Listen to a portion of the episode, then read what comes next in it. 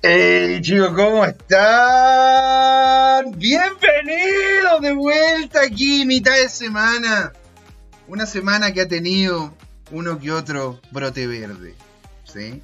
Pero de a poco se ha ido solventando, ¿no es cierto?, hasta cierto punto los precios y hemos podido, ¿no es cierto?, eh, ver una que otra una, una posibilidad de ganancia, sobre todo en lo que ha sido el corto plazo. Y si es que ustedes están en la postura de hacer el, de la compra del DIP, les digo que al parecer hemos topado un suelo el cual hasta ahora, incluyendo lo que son órdenes de compra, lo que es lo que es eh, lo que se ve, ¿no es cierto?, en el mercado, al parecer se está ¿cómo poderlo decir? Se está eh, afirmando un poco más lo que son los precios, ¿sí?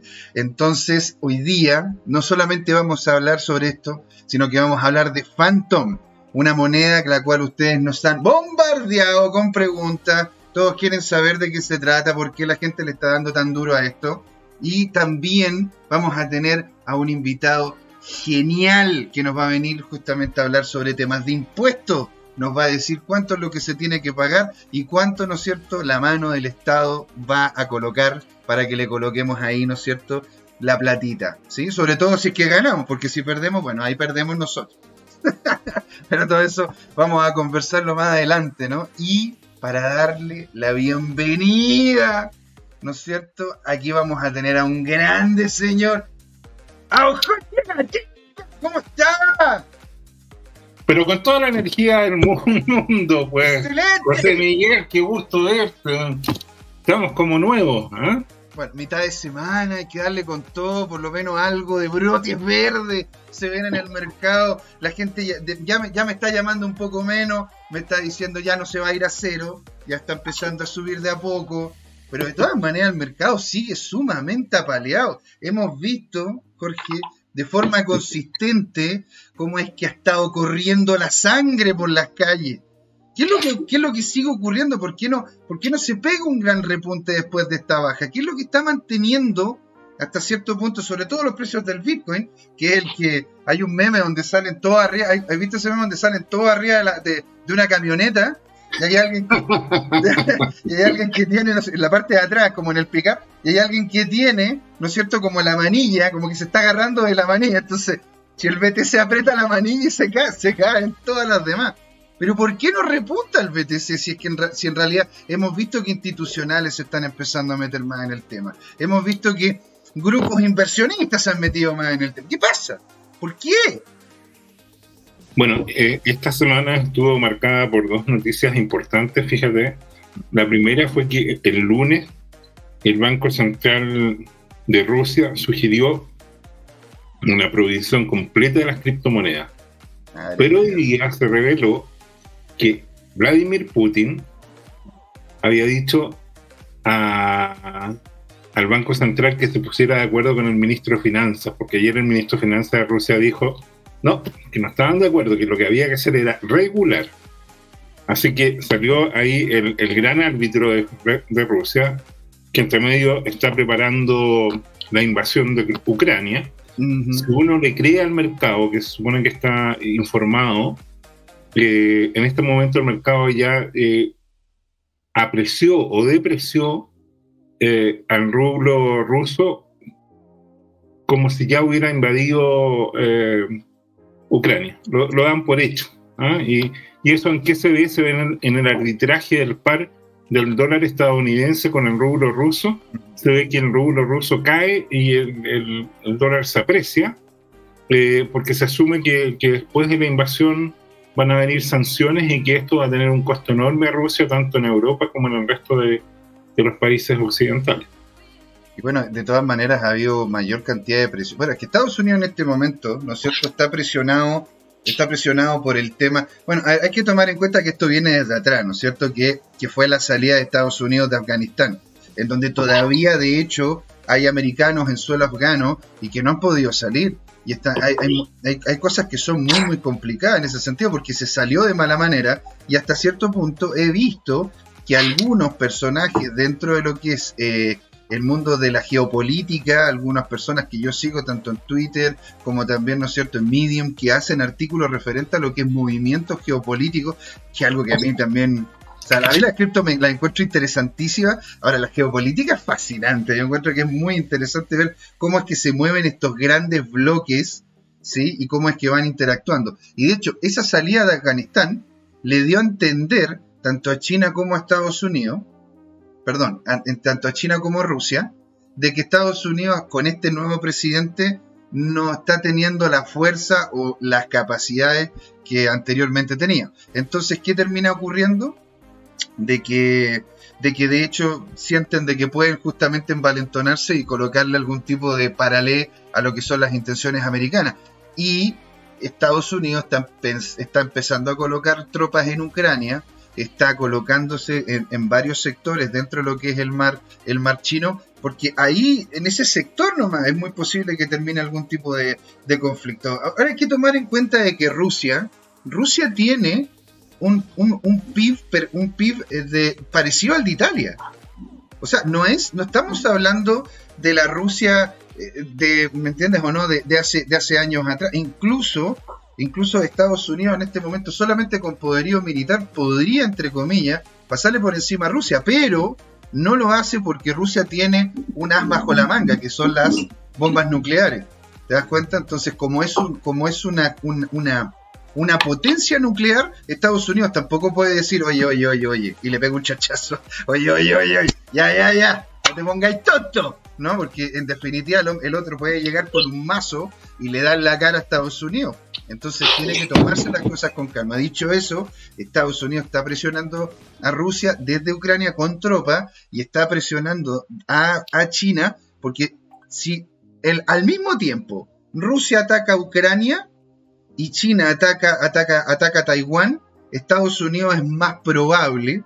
No digo que sea, yo aquí no estoy colocando ninguna, esto no es asesoría financiera ni geopolítica, pero yo lo que veo es que si es que ocurren esos dos conflictos al mismo tiempo, Estados Unidos colocaría mayor cantidad de tropas y mayor potencia, ¿no es cierto?, bélica, involucrado en el conflicto de Taiwán que en el conflicto de Ucrania porque hasta cierto punto, ¿no es cierto?, Estados Unidos ha, desde, sobre todo desde, la administración Trump, ha dejado de involucrarse, ¿no es cierto?, en lo que es en lo, en lo que entre comillas antiguamente eran sus deberes como superpotencia, en lo que es el conglomerado europeo.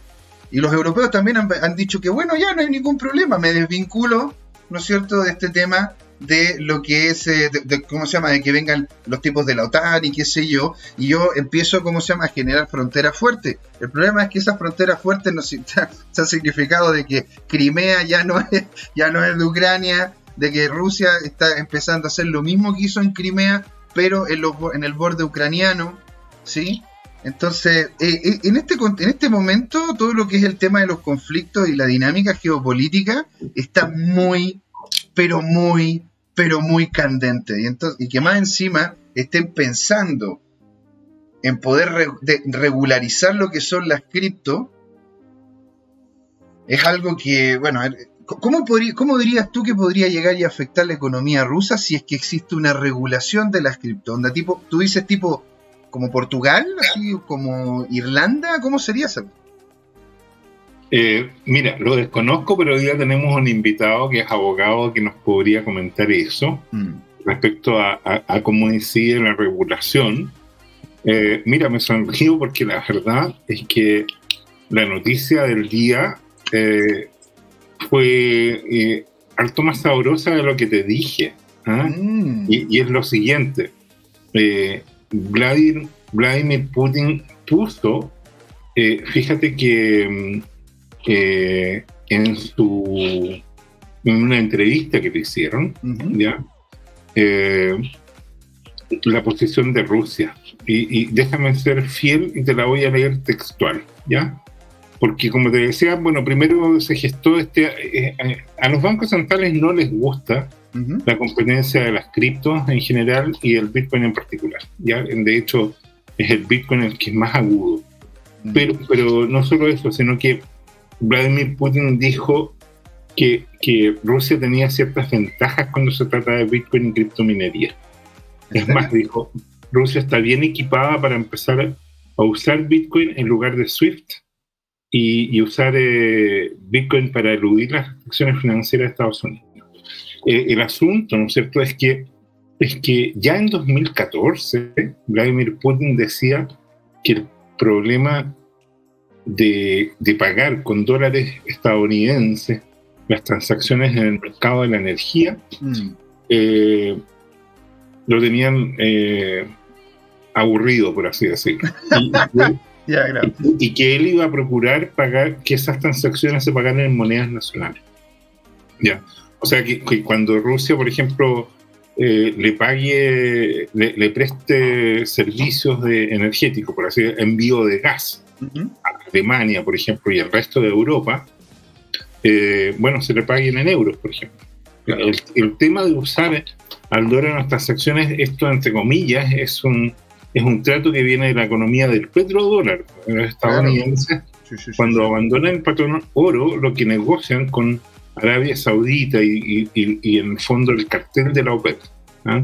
que, que, es un es un grupo semi-mafioso, ¿no es cierto?, que, manipula los precios y de alguna manera altera el libre mercado y la, competencia y, se queda con la obligación de usar eh, como unidad de, pago eh, al dólar de Estados Unidos. Y eso naturalmente que aprecia la moneda norteamericana y deprecia el resto.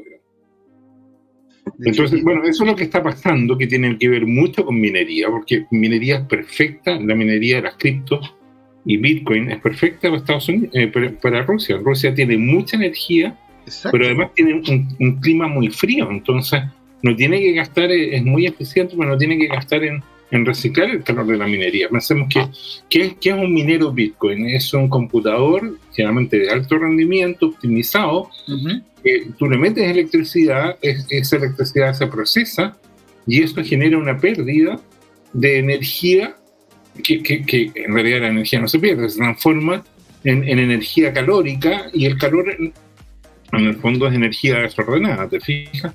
Y eso se difunde en el ambiente. Es decir, su, si tú tienes un gradiente de frío afuera, eso es más fácil que, tener que prender ventilador y estarlo sacando. Entonces, claro, abrir, una ventana.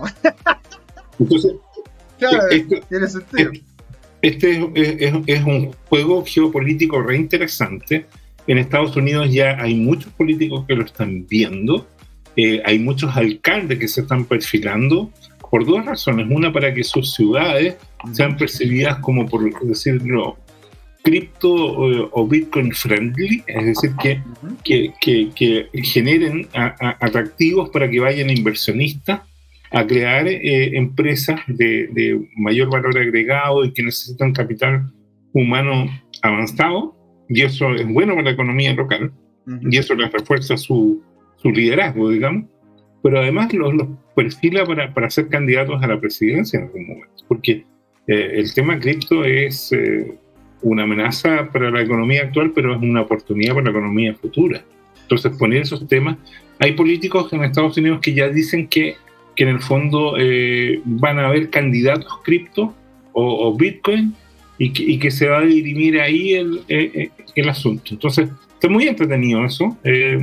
y esto tuvo mucho que ver hoy día y pesó en la decisión de la Fed de Estados Unidos en que no dejaron las tasas igual, sin variación, pero ya anunciaron prácticamente un hecho que, que en marzo sí de verdad que la van a, alzar. Esto es como, eh, cada vez como que viene el cuco, viene el cuco, ¿no es cierto? Pero el cuco no viene nunca, digamos. ¿ah? El cuco en, en, Chile es el... O sea, que viene el lobo, como que viene el lobo, viene el lobo.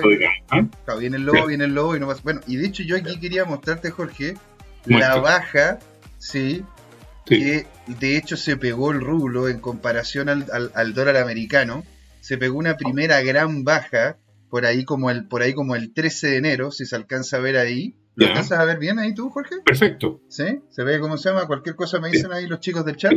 ¿No es cierto? Ahí se ve una primera gran baja. Aquí una quería, quería volver a rechazar, ¿no es cierto?, el precio de la, baja, pero el mercado le, lo tiró para abajo y después anduvo simplemente como moviéndose entre los 0,013 y los 0, casi, casi 0, casi 0, 0,0131 y 0,0129. Pero acá, ¿no es cierto? El 24 de enero, hace dos días atrás nomás, mira esta segunda gran baja que se pegó. Y volvió, y, volvió, ¿cómo se llama? A eh, oscilar dentro de un rango mucho, mucho menor que el que, estaba anteriormente.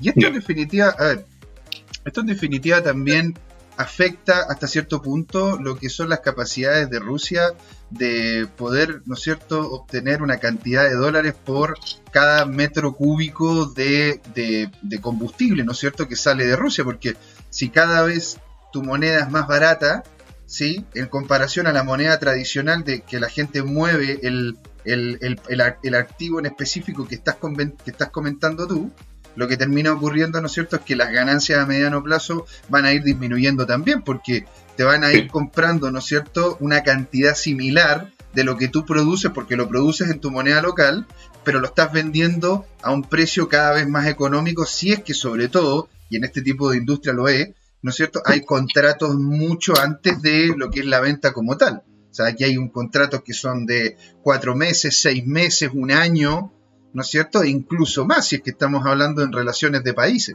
Entonces, eso es lo que termina ocurriendo a grandes rasgos, ¿no es cierto?, con este tema, de que, de que no solamente este tipo de movimiento es eh, una especie de, ¿cómo puedo decir? Una especie de abrupto de poder que tiene Rusia en el sentido de querer aumentar, ¿no cierto?, sus metros cuadrados, incluso a expensas de otro país, sino que al final esto termina, esto termina no solo posicionándolo de forma negativa como una autocracia, que al parecer hasta cierto punto lo, hay, muchos hay muchos analistas que, comentan de que Rusia es más una autocracia que una democracia participativa, siendo de que tienen elecciones y la gente puede elegir a quien, a quien guste, mientras sean las personas que están, están posicionadas ahí por un grupo, un grupo político no menor, que tiene, ¿no es cierto?, gran, gran muñeca, cosa que no es tampoco extraña, o sea, esto ocurre en otros países también, ¿te das cuenta?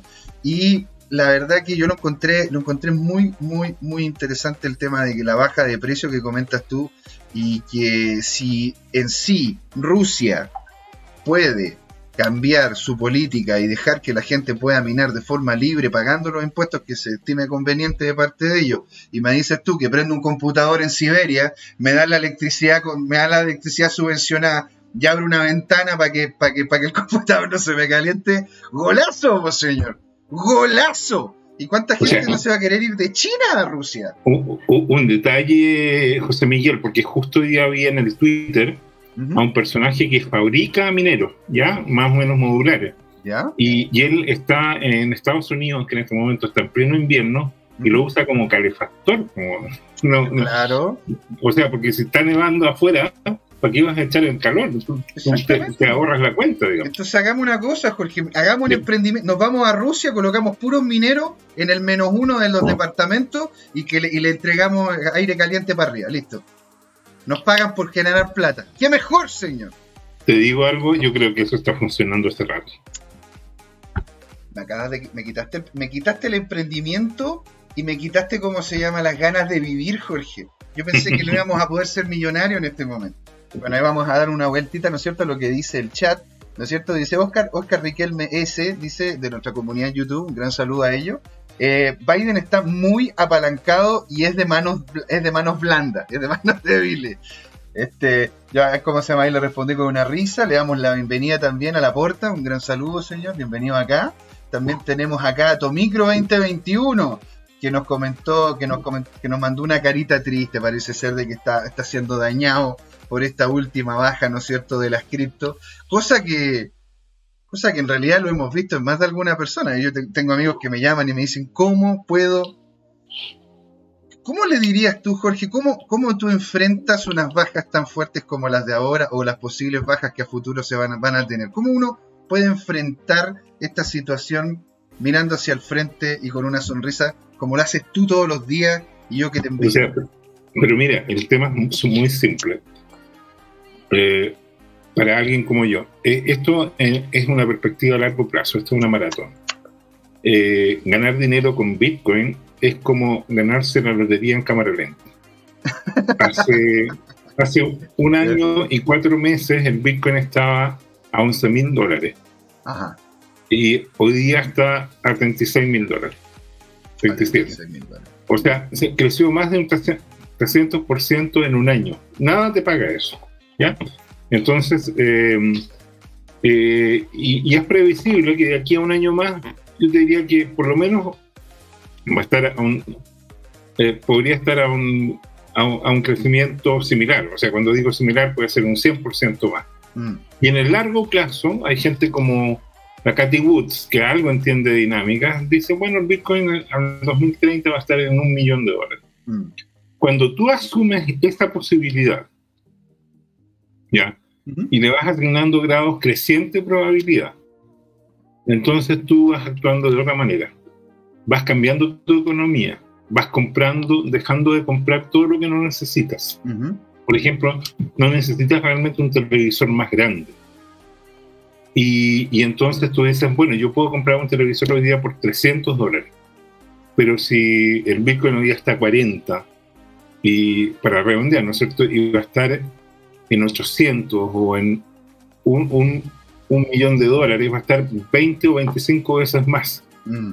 Eh, entonces, esos 300 dólares se, se, multiplican por 20. Y, y, es como que te compraras un televisor, es cierto que en 10 años más, pero equivalente a 6 mil dólares. Entonces tú dices, ya, voy a ir cargando mi economía y voy a ir ahorrando un poquito más y, uno se va colocando más austero, ¿verdad? y, eso es bueno para la economía también. Pero, pero bueno, esa, es una forma de decirlo. ¿Y, por qué? Porque si uno mira la perspectiva, esto, eh, el Bitcoin es algo que nació en 2009 y, bueno, tiene poco tiempo en, la mentalidad de, de la civilización pero ha tenido un crecimiento exponencial, porque hace años valía cero en la práctica. Y hoy día en, en, arroba tu CryptoTime hubo cosas re interesantes, fíjate, hay publicaciones muy buenas, yo lo recomiendo. Lo primero es que hubo un personaje que hizo un análisis como bien simplón, pero muy valioso de, del Bitcoin. Dijo, mira, si en 2013, 2014 esto estaba a 125 dólares, el Bitcoin como que se va doblando, después 250, después 500, después 1000, después 2000, eh, 4000, 8000, eh, 16000, 32000. Y ahora estamos en 32000, como que se duplicó cada año que pasa. ¿Por qué es eso? Él dice, mira, yo lo grafiqué de esta forma, entre medio hay burbujas, se dispara a 60.000 y cae de nuevo a 32.000, pero es como que cada año se fuera doblando y él dice que no entiende por qué. Entonces, alguien de nuestros editores en arroba tu CryptoTime publicó una imagen bien buena y dijo, esto es el efecto de red. ¿Y el efecto de red cuál es? Que eh, hay varias leyes en el tema de red. Una es que tú puedes decir, bueno, yo tengo una red y esto, si, si tiene un tamaño X, entonces vale B de X, que es la forma la función matemática de, decir, de, de, de, un tamaño. Pero si tú lo expresas en función del número de, de nodos, el, eh, el, número, el número de conexiones va creciendo con el cuadrado de los nodos o de los miembros de la red, de los servidores, de los números de celulares, los números de fax. Todo eso son tecnologías que tuvieron un efecto red y que por lo tanto su red se valorizó como el cuadrado. Mm. Pero además, cuando hay aplicaciones como DeFi, como una serie de otras cosas que, que se están usando, aparece que algunas de esas subredes crecen a su vez exponencialmente. Y ese es un factor compuesto que hace que crezca el valor de toda esta nueva red ampliada, mm. Que crezca como eh, el, el, el, 2 elevado a x, o sea, es más que cuadrático, es exponencial. ¿Ya? O sea, eh, son, son esos gráficos que son, que son como una guatita, ¿no es cierto?, hacia arriba y que van casi donde que parten casi plano y después como que de a poco van acelerando y terminan como para arriba casi casi recto. Eso, eso, es, eso es como se llama una dinámica tipo exponencial. Claro. Eso es lo que se llama la, ley de Reed. Y eso lo pusimos hoy día en una imagen en arroba tu CryptoTime. Ese, ese es un primer tema interesante como para mirar el largo plazo. En el largo plazo, eh, yo, yo, te puedo predecir algo que yo dije en mis clases en los 90, y es que, por ejemplo, la Internet le iba a ganar a, al AOL.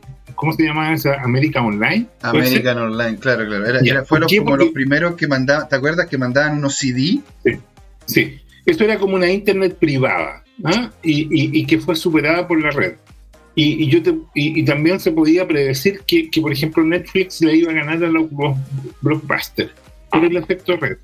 O por ejemplo, yo me acuerdo que lo comenté, y esto fue eh, a finales de los 90, comienzo de los 2000, cuando por ejemplo Movistar creo que se compró a, a Bell South. Bell South era una compañía que en Chile tenía 900.000 suscriptores. Pero Bell South era la filial de una de las Baby Bells, que, que eran estas telefónicas, la antigua ATT que fue obligada a dividirse por las leyes antimonopolio en Estados Unidos. Entonces, Bell South eh, eh, hizo un muy buen negocio, trajo una filial de telefonía en Chile, eh, aprovechó todo el crecimiento en los 90 de la apertura de la economía en Chile y después, cuando ya estuvo maduro su negocio, se lo vendió a un competidor más grande. ¿Y por qué lo compró Movistar y, y, se lo ganó Antel, por ejemplo? Porque, porque así su red se potenciaba, porque no es que sumara el valor de los dos negocios, sino que sumaba la cantidad de nodos y al tener cantidad de nodos, eh, eh, tú con más suscriptores creces como el cuadrado de los suscriptores, por lo tanto valorizas más tu red. Entonces, hay, hay, hay, y, lo mismo iba a pasar y pasó con la Internet, yo lo predije en alguna de mis clases, contra la televisión. Porque la Internet mm, es una... Mm. Entonces, cualquier red que compita contra la Internet y, y Bitcoin es, es, no solamente es el dinero de Internet, sino que eh, es el Internet del dinero. Mm. Entonces es una red gigante, que además, por ejemplo, eh, a ti que te gusta tanto el ejemplo africano, existe un, un exchange, una empresa de servidores eh, que da servicios en Nigeria, que se llama Paxful. Y el Paxful está dando servicios sobre telefonía inteligente, probablemente, ¿no es cierto? Eh, en, Nigeria y, los nigerianos estaban adoptando masivamente la tecnología cripto y, Bitcoin para, hacer sus transacciones. Eh, una economía que, está plagada con, ¿cómo se llama? Con, con, problemas de inflación. Pero ¿sabes qué? Estamos consumiendo el tiempo y tenemos que ir a tu presentación.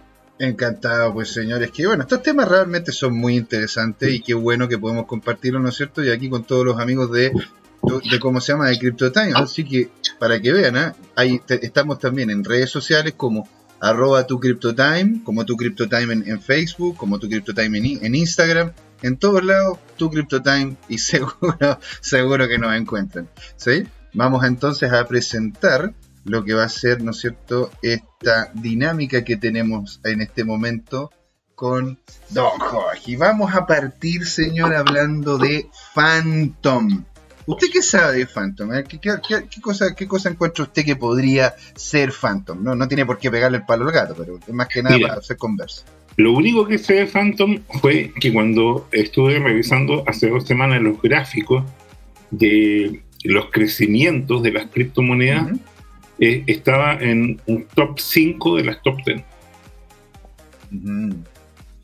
Eh, usted, de hecho, respondiéndole aquí a tu micro, que dice, que le, mandó un piropo, señor. Dice, interesante perspectiva más macro de Jorge. Por lo tanto, ¿cómo se llama? Se, la, se, le agradece, ¿no es cierto? Y le queríamos preguntar si es que él hasta cierto punto esto podría, esto podría afectar ¿no es cierto? lo que es el mismo valor del BTC. Le preguntamos a todas las personas que nos están escuchando, que, porque queremos saber cuál es la opinión de ustedes. Háblenos en el chat Coméntenlo, comenten aquí abajo, ¿no es cierto? En el YouTube si es que lo ven. Suscríbanse, sean parte de la comunidad y aquí con toda la energía les vamos a ir diciendo qué es lo que ocurre con el ámbito cripto. Entonces, usted bien dice, y lo dice muy bien, de que esto era una de las era un, era un activo que realmente se había valorado, se había apreciado de forma potente. ¿Cómo se había? Ya, ya se desplomó. Un poco, pero bueno, a ver, se ha desplomado casi todo. O sea, a ver, si, si le quita el suelo a las es la marea, señor. Si la marea sube, todo Cuando llueve, todo se moja. Cuando llueve, todo se moja. Algo ha bajado. No quiero decir acá de que sea. Pero en definitiva, para lo que vamos a ver ahora, que es la historia y cómo se desarrolló este token y este emprendimiento, esta empresa, la verdad que en este momento, si es que uno partió desde el inicio, ¿sí? hubiesen visto grandes rentabilidades. Entonces, vamos a partir con Phantom, que el ticker de Phantom es FTM, en caso que lo quieran buscar, y vamos a responder qué es y por qué es tan popular. Porque la gente anda, anda como preguntando, pero ¿por qué Phantom? ¿Por qué sube? Bueno, vamos a partir, ¿no es cierto?, con un poquito de historia. Eh, esta, es una, eh, ¿cómo se llama? esta es una de las empresas DeFi más importantes en este momento. Y eso es porque tiene una, una serie de interacciones que vamos a ver, ¿no es cierto?, a futuro. El, el, token FTM está en casi todos los exchanges con gran reputación de la industria, es decir, está en Binance, en Coinbase, en KuCoin, en, en, em, ¿cómo se llama? En Kraken, en, el exchange que ustedes busquen, bueno, que, que, sea importante, ¿no? Está ahí FTM, está siendo transado, por lo tanto hay una necesidad de parte de los exchanges de que este token esté ahí por mero interés de la gente. Está empezando ellos como, como FTM, ¿no es cierto? Como Phantom, están empezando a hostear los más interesantes protocolos DeFi de la industria. Esta fue fundada alrededor del 2018 por, y lamento no, en una de esas no lo voy a pronunciar de la mejor manera, ¿no? Pero se llama An Biyuk Ik. ¿Sí? Ahora, An, ¿no es cierto?, tiene un PhD en ciencias de la computación. Aparte, de que es un emprendedor prolífico. De, el, hombre en este momento tiene cerca de cinco empresas andando, las cuales dentro de, su, dentro de Surcorea y lo que es la zona de Asia-Pacífico son en extremo dominantes en algunos sectores vinculados con el ámbito IT. ¿sí? Y participa en varias empresas en Surcorea, porque o sea, de hecho, intenté colocar acá, ¿no es cierto? Y, y, lo estuve pensando colocar el currículum de este tipo, y la verdad que solamente hablar de él ya nos terminaríamos comiendo toda la presentación. Así que digamos que el tipo es, es una persona que sabe mucho y aparte que está implicada en varias empresas vinculándose con su directorio. La cosa es que ya no está vinculado también, ¿no es cierto?, con FTM. Más que, más que nada porque tuvo un, par de roces, ¿no es cierto?, con las autoridades de Surcorea por el tema de las regulaciones. Eh, por eso, en este momento, la gente está buscando es, o la gente encuentra mucho más cercano o más típico poder hablar cuando se habla de Phantom con André Conge, que es el, de, que es el chico de abajo, que es de hecho el creador de un protocolo de finanza, un protocolo DeFi llamado Yearn. Que si nos metemos en ese protocolo, también nos vamos a quedar la presentación. Digamos de que es una forma de poder hacer DeFi, pero de manera mucho más centralizada, manteniendo el anonimato podríamos, podríamos colocarlo dentro, ¿no es cierto?, de ese contexto para que la gente lo vaya entendiendo. André trabajó en Phantom desde el inicio, implementando protocolos DeFi dentro de la plataforma. Y ahora, ¿no es cierto?, él es un advisor de la Fundación Phantom, la cual, ojo, ¿ah? no es una fundación buena onda, es una fundación con fines de lucro. ¿Por qué? Porque quieren volver a reinvertir lo ganado, ¿sí? Como fundación para potenciar proyectos DeFi y no DeFi dentro de lo que es la red de Phantom. Y ojo, es, es sudafricano, es, podríamos decir que sería como el, como el tío Elon, pero más, más, más vinculado con el mundo cripto. Bueno, ahí, ahí se los dejo a ustedes para que puedan ir decidiendo. Ahora, Phantom el inicio era una cripto enfocada, de hecho literalmente, porque a mí yo me reía con esto porque empecé a conversar con algunos amigos, después me leí el white paper y la verdad que todavía quedan algunos resabios de esa idea inicial de poder ser enfocada al tema de las smart cities. Pero la verdad que en ese sentido IOTA, que es una que es como se llama una de las empresas que de forma consistente nos ha comentado, ¿no es cierto?, don Juan Limón, que le mandamos un gran saludo, de que IOTA es como la blockchain que están empezando a utilizar los creadores de inteligencia artificial, los creadores de eh, sensores para generar estas smart cities o ciudades inteligentes. Entonces ellos están dejando un poco en este momento, ¿no es cierto?, eso de lado, pero ojo, siguen siendo un proyecto muy interesante. Ellos tenían como norte tener cerca de 300.000 transacciones por segundo y tener un fee menor a, menor a un centavo por cada una de ellas. Y tener, lógicamente, lo que es la capacidad de smart contract. Lo que sí, eso, eso no ha sido así. no, ha sido no ha sido tal cual. No ha sido tal cual. Porque, de hecho, ahora, si uno ve, ¿no es cierto?, lo que son las métricas que han posicionado en, en lo que es la página, que la vamos a ver también, están llegando a un scope de alrededor de 4.500 y un poquito más transacciones por segundo. ¿sí? Ahora, se están, se están enfocando en DeFi y en soluciones de las empresas como supply chain, tokenización y manejo de bancos centrales. O sea, más que manejo de bancos centrales, ofrecer soluciones serias y funcionales para justamente los bancos centrales. Les ha ido relativamente bien porque han tenido cercanía con varios gobiernos y entidades, sobre todo gobiernos vinculados con Asia y gobiernos africanos.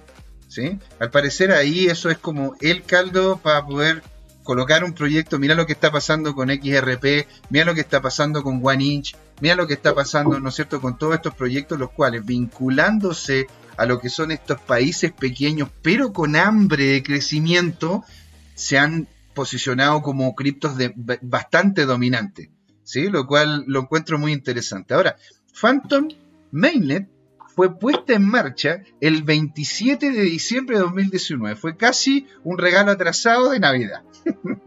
Pero a fines del 2020 ya empezaron a implementar todas sus características. Y no fue sino hasta el 2021 que se implementó el sistema de on-chain governance, haciendo que, entre comillas, según lo que salía, ¿no es cierto? Porque han cambiado el white paper tres veces, me tuve que leer tres white papers. El primero y el segundo hablaban de llegar hasta un cierto punto y el tercero es el que comenta, ¿no es cierto?, de que ya con el on-chain governance, el activo como tal ya estaría 100% completo. ¿Sí? ¿Hasta ahora hay alguna duda, chicos? ¿Algo que me quieran comentar? ¿Jorge? No, está claro. Está claro. Después, aquí es donde empezamos con, eh, con, una, con una dinámica completamente diferente ¿sí? a lo que a lo que es normal, a lo que sería la blockchain tradicional y más encima, más, más encima lo que es la blockchain de Bitcoin. ¿Por qué? Porque en vez de una blockchain, ¿sí? como tal, ellos ocupan lo que se llama Directed Acyclic Graph, ¿sí? que se le, se le, como denomina DAG, que es esto de acá abajo, te das cuenta en donde hay una, una cantidad de, de computadores los cuales están conectados tanto a otros computadores, entre ellos, como también a la misma red principal. ¿Sí? Entonces, no es que, no es que haya un computador que haga, que, haga, que haga todo el proceso una vez que se gana a través del proof of work, que es lo que hace Bitcoin, ¿no es cierto? Una vez que se gana ese computador la posibilidad de crear el bloque, lo hace. Porque el otro día estuvimos viendo a un tipo que con una Raspberry Pi, ¿no es cierto?, se había ganado un bloque y se ganó 6.25 Bitcoin. O sea, nada menor por haber comprado, ¿no es cierto?, ya, ya pagó de vuelta todo lo que había invertido para poder minar. Y bueno, y esto permite, ¿no es cierto?, la misma red, lo que es la DAC, permite de que cualquier computadora esté conectada a la red pueda tener un procesamiento paralelo a la red. Esto no significa que sea una sidechain, ¿sí? no es como lo que ocurre con, la, con Lightning Network y Bitcoin, en donde es como que está el, está el tronco principal, ¿verdad? Y que hace y que y lo que hace la lo que hace la sidechain es tomar transacciones que todavía no están en la red y vincularlas después, ¿verdad? O sea, como que se pega saltos para evitar lo que es la lentitud lo, lo que es la lentitud inherente de lo que es la red de Bitcoin, porque la red de Bitcoin creo que podía 6 transacciones por segundo. Eh, siete, pero, pero depende, porque si tú tomas las transacciones de Lightning ahora, bueno, claro, eh, en el fondo podemos instalar hasta millones de transacciones por segundo. Y, eso es clave porque en realidad eh, eh, hay una serie de actores que están trabajando en esas capacidades, capacidades y, bueno, con eso se espera conquistar, ¿no es cierto?, la Network al próximo billón, es decir, de mil millones de usuarios. Claro. Porque en definitiva, lo que más le lo que más quiere a la gente, ¿no es cierto?, es que esto sea, sea idealmente rápido y que sea seguro, que es lo que intenta, ¿no es cierto?, solucionarse. Ahora, esto es diferente a otras blockchain porque por lo general, como hemos comentado de más de alguna vez, la red de, la red de, Bitcoin y, eh, y, también, ¿no es cierto?, lo que es la red de Ethereum, si es que hablamos solamente de la que es Proof of Work, no el Ethereum 2.0, eh, una vez que se logra a través del proof of work generar, ¿cómo se llama?, tener la prioridad de que mi computador va a crear el próximo bloque, ¿sí? Yo hago justamente la creación de ese bloque. Acá no. Aquí hay varias computadoras conectadas y comunican sus bloques, o sea, esas mismas computadoras generan sus propios bloques y se lo comunican a, nodos random, que a su vez se lo comunican a otros más. Así es que esto es más, más que ser como un sistema, un sistema, un sistema lineal, esto es como un sistema interconectado, es como una red. ¿Te das cuenta? En donde esto, los bloques que se van creando, ¿sí? Que igual que un rumor, empiezan como a expandirse dentro de lo que es la red y que de que de hecho hay algoritmos que evitan que se traslapen o que se bloqueen o que quede uno encima de la otra. Que en realidad si nos ponemos a hablar sobre el algoritmo, que es, oye, un, un dulce, mm, un dulce el algoritmo. Pero si me meto en esta cuestión acá, no vamos a terminar el programa. Vamos a terminarlo mañana en la tarde. Entonces, prefiero llegar y cortar por los años. Digamos que esto es, como una red la cual se interconecta y de alguna manera termina, ¿no es cierto?, entre uno y otro nodo, llegando a la red principal, validando los, validando los bloques que crearon otros nodos que se van comunicando de forma random. ¿Sí? Como para que les quede una idea más o menos vaga, pero funciona para poder llegar al tema. Eh, por eso, en este momento, están ellos llegando a los, a las, a los, entre comillas, miles de transacciones por segundo. También la finalidad de estas transacciones dentro de un segundo, haciéndolas mucho más rápidas que varias otras blockchains que tienen incluso, ¿no es cierto?, eh, más, más transacciones por segundo. Ahora, ¿qué es la finalidad? Porque uno puede, ¿sí?, tener literalmente una de las blockchains más rápidas del mundo. Digamos Solana es rápida, ¿sí? Pero eso no significa de que, de que la completitud de la transacción se haga rápido. Es solamente puede verse como simplemente la, la, transferencia de información. La red de Solana es en extremo rápida para lo que es la transferencia de información. Pero una vez que la, información está transmitida, yo te transmití la información a ti la creación del bloque y una serie de otras cosas más es lenta. De hecho, Phantom, incluso siendo más lenta en cantidad de transacciones, es más rápida finalizándolas y vinculándolas a un bloque. Ahí podemos entrar todo lo que es la dinámica de las mempool, ¿no es cierto? En que uno puede ver cuántas transacciones en este momento no están terminadas, están todavía allí, en la nebulosa, ¿sí? Es como el que yo te mande una carta, la carta no te ha llegado a ti, ni la tengo yo tampoco. Está dentro de lo que es el sistema de correo. Por lo tanto, si es que eh, alguien puede tomar esa carta en el trayecto desde mi casa a tu casa, ¿no es cierto? Y la podría y la, y la puede manipular. Esto hace de que las redes que tengan una finalidad más lenta sean puedan tener mayor cantidad de problemas, independientes de que tengan transacciones más rápidas. No sé si me, no sé si me, expliqué bien. Perfectamente. ¿Sí? Es como, la, es como la diferencia, es como llega, llegas más rápido, llegas más rápido en avión que en bus, ¿no es cierto? Pero el bus te deja en tu casa. El avión después tenés que tomar tu transfer, tienes que tomar un taxi. No, no, es, no es lo mismo. ¿Sí? Entonces, entonces, e, en ese sentido lo quería destacar. Y otra cosa muy interesante que lo que tiene lo que es la red de Phantom es que ellos hacen leverage de lo que es la EVM, ¿no es cierto? La, lo que es la máquina virtual de Ethereum, la cual ellos, ellos hacen que se pueda utilizar dentro de su red, permitiendo de que cualquier persona desde la red de Ethereum pueda pasar su proyecto a la red de Phantom sin ningún tipo de problema te das cuenta que es como lo que está pasando con Cardano. Que Cardano, como tiene valores bajos de transacción, el token tiene un valor bajo. Entonces lo que está pasando es que muchos proyectos NFT que estaban vinculados con la red de Ethereum están pasándose a Cardano. Y ahí está empezando, ¿no es cierto? Cardano está empezando a florecer hasta cierto punto. Y eso es lo que ha hecho de que el valor de Cardano no tenga, no tenga tanta baja como lo que hemos visto en este último tiempo, porque literalmente los NFT y toda todo lo que es la utilización de la red de NFT está floreciendo dentro de esa red, por lo que podría también florecer aquí en Phantom. ¿sí?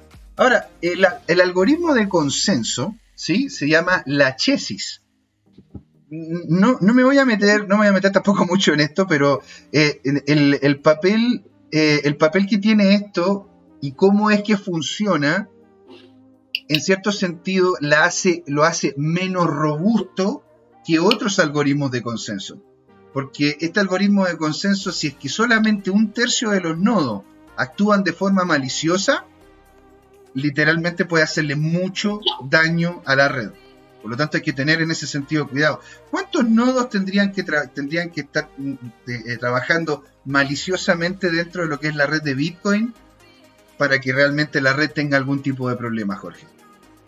51 eh, o 50% más uno. 50% más, o sea, imagínate, o sea, estamos hablando de que esto es con un con un tercio. imagínate, estamos es, es, en sí el, algoritmo de consenso en Bitcoin es más potente que el algoritmo de consenso, eh, la chesis que tiene Phantom. Pero lo bueno, ¿no es cierto?, es que este sistema, como es un sistema de stacking, la misma dinámica que tienen hace que sea, entre comillas, casi imposible de que la gente se salga de aquí. ¿Por qué?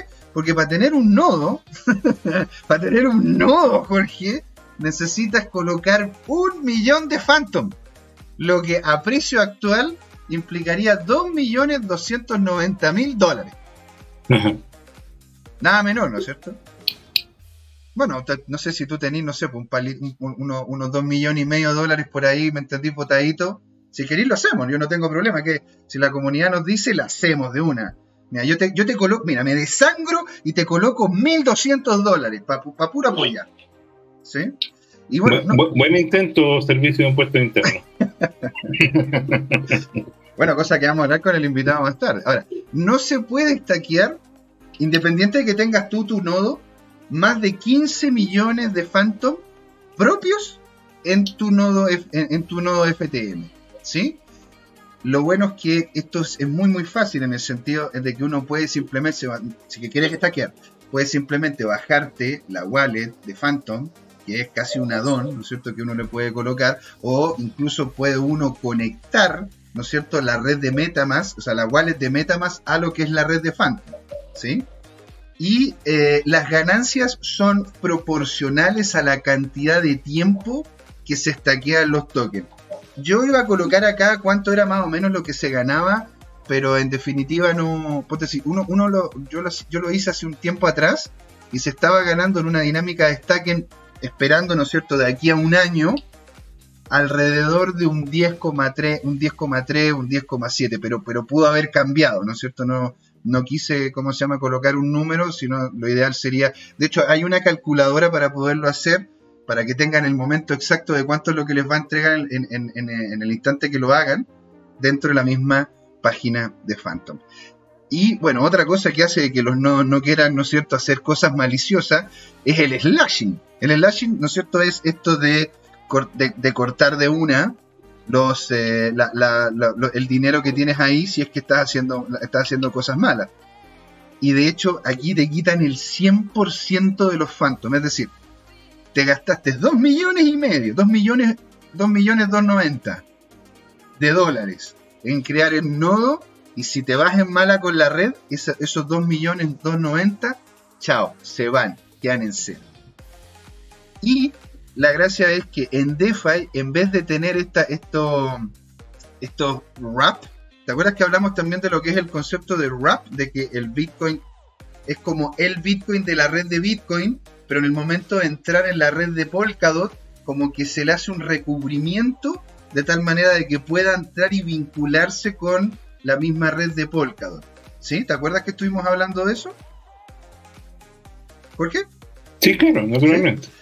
Bueno, eh, eh, lo que ocurre es que acá no ocupan el wrap, no ocupan el mismo token que está en otra red, pero envuelto para que funcione en la red de Phantom, sino lo que tienen ellos son sintéticos. Ellos crearon tokens dentro de su red que son uno a uno al BTC, al ETH, y a otros más. De hecho, o sea, la única forma de poder comprar estos, estos sintéticos de ETC o ETH, o sea, BTC o ETH, es a través de FUSD, que es el token estable al dólar de Phantom también. ¿Sí? Esto, esto, esto, esto no lo hacen solamente con dos o tres activos, lo hacen con más de 170 activos en la plataforma. Y también participan otros importantes conocidos dentro del mundo DeFi, como SushiSwap, Curve y Cream. Eh, ahora, lo que sí necesariamente para poder hacer uso de, de Sushi, Curve y, Cream, es, bueno, es necesario tener que hacer un par de cambios dentro de lo que es la red de Metamask. ¿sí? Y vamos terminando esta presentación con un poco de tokenomía, en donde el FTM te sirve tanto para poder hacer stacking, para poder hacer governance, ¿no es cierto? O sea, poder guardarlo, poder dictar, decir de que a mí me gusta una cosa u otra dentro de la red, los fees que uno paga dentro de la red y incluso colaterales por usar la, usar la red de DeFi de Phantom. ¿Sí? Colaterales es que te es que te es que tú colocas, ¿no es cierto?, una cantidad de dinero y te entregan de vuelta como un entre comillas interés. Entonces te puede, tú puedes llegar y recibir por dejar estaqueado Phantom más Phantom, o puedes recibir por dejar estaqueado Phantom FUSD, que es el, estable de Phantom, y con ese FUSD puedes comprarte los sintéticos de, Phantom y utilizar las estructuras DeFi dentro de lo que es la plataforma. ¿Sí? Aparte de que ellos también lo, tienen el token tipo RC20, o sea, lo puedes utilizar hasta cierto punto dentro de la red de Ethereum, y para hablar de los valores, Jorge, inicialmente estos se vendieron en 0,03 y 0,035 centavos de dólar. O sea, nada. Y aún así levantaron cerca de 30 millones de dólares. Y ojo, ¿eh? y ojo, porque gran mayoría, sino casi todo el Phantom que hay, lo tienen las personas vinculadas con el proyecto porque solamente un 1,57% fue vendido para inversores retail. ¿Qué es un inversor retail, Jorge? Eh, es una persona que compra pequeñas cantidades. Exactamente. Entonces, y esto lo hizo a través de una ICO en 2019, en donde se vendieron ya a 4 centavos. Y eso hizo, que aumentara, ¿no es cierto?, la, la, cantidad de dinero que ellos tenían que en definitiva termina yendo, ¿no es cierto?, a la Phantom, a la Phantom Foundation, que está en las Islas Caimanes, que es pro, eh, que, es, con fines de lucro, ¿sí? En definitiva, cerca de 32 millones de dólares. Yo coloqué acá, ¿sí? No sé si se alcanza a ver o está muy chiquitito, las, la distribución, ¿sí? Que tienen los tokens. Y si te, das cuenta, el, el primer seed sale fue una cantidad muy pequeña de gente que entró muy, muy temprano y después tenemos los dos private sale que involucran casi un 25% o un 30% de la gran mayoría de lo que es el eh, de lo, de lo que es no es cierto la, mm, la cantidad de tokens que existen de Phantom. El otro bloque importante han sido los block reward, es decir, de cuánto es lo que le paga Phantom a los nodos que están participando, ¿sí? Por haber creado nodos. O es, decir, entre lo que es las ventas privadas que inició el proyecto levantando cerca de 30 millones y lo que son los beneficios que han obtenido los nodos vinculados con la red de Phantom, ahí ya tienes casi un 40%, un 45% de la completitud de token que hay. ¿Sí? De hecho, aquí también coloqué al lado cuáles eran los montos, ¿no es cierto?, de, dinero que terminaron, se terminaron levantando en cada una de estas ventas como tal. Y de hecho yo aquí quería revisar lo que es el tema de la tokenomía un poquito más ampliado, en donde solamente, y es lo único que va a haber, porque fueron minteados el 2019, la cantidad total de, de, de, de 3.000 175 millones de tokens y no va a haber más. Se supone que no tendrían por qué haber más, sino que van a irle pagando, ¿no es cierto?, a los diferentes nodos en relación a cuáles han sido los movimientos y eso se gana a través de los diferentes rewards.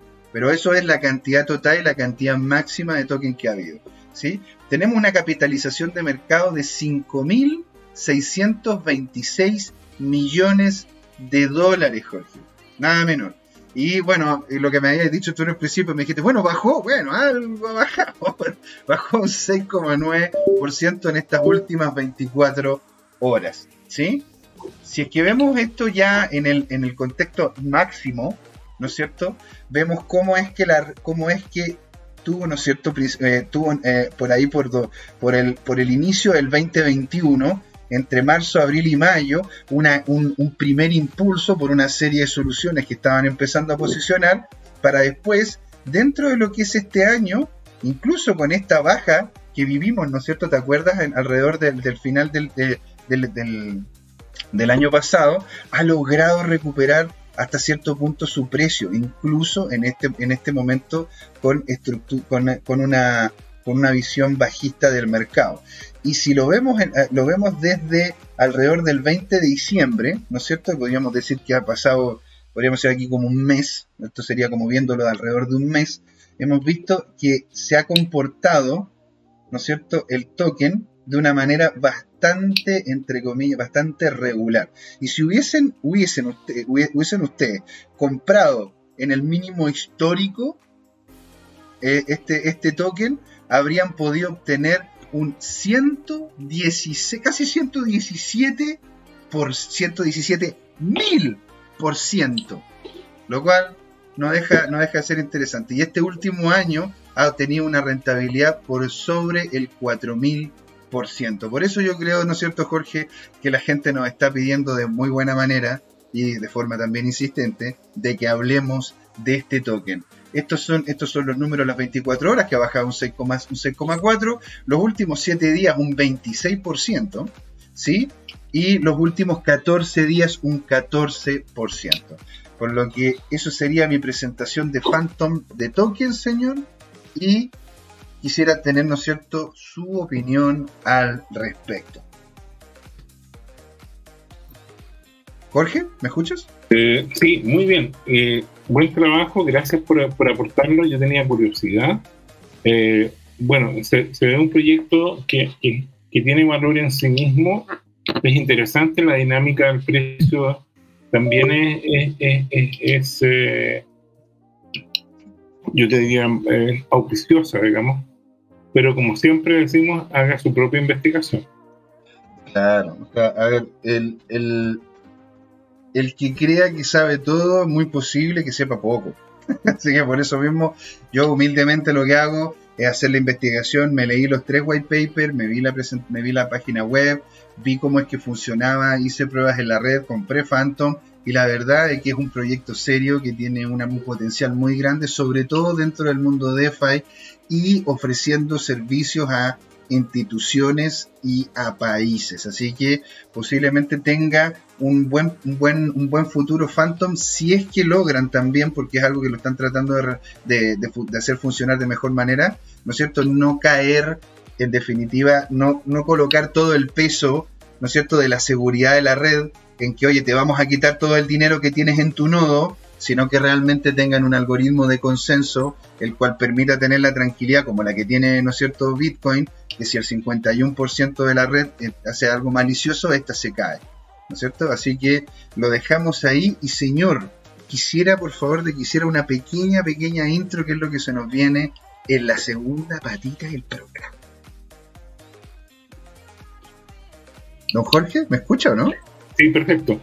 Eh, bueno, viene Cristian Silva, él es un abogado muy estudioso, tiene un par de diplomados, ya nos va a contar detalles de, eso, y preparó una presentación sobre eh, la situación tributaria de las criptomonedas en Chile y Latinoamérica. En Chile y Latinoamérica. Maravilloso, así que no se lo pierdan, ¿eh? Quédense ahí sé dónde vive. No, mentira. Pero genial tenerlo, genial, genial tenerlo acá con nosotros. Compartir este mundo, el, mundo cripto. Sé lo que invertiste el verano pasado. Sé lo que invertiste el verano pasado. Sé cuáles son tus pérdidas y tus ganas.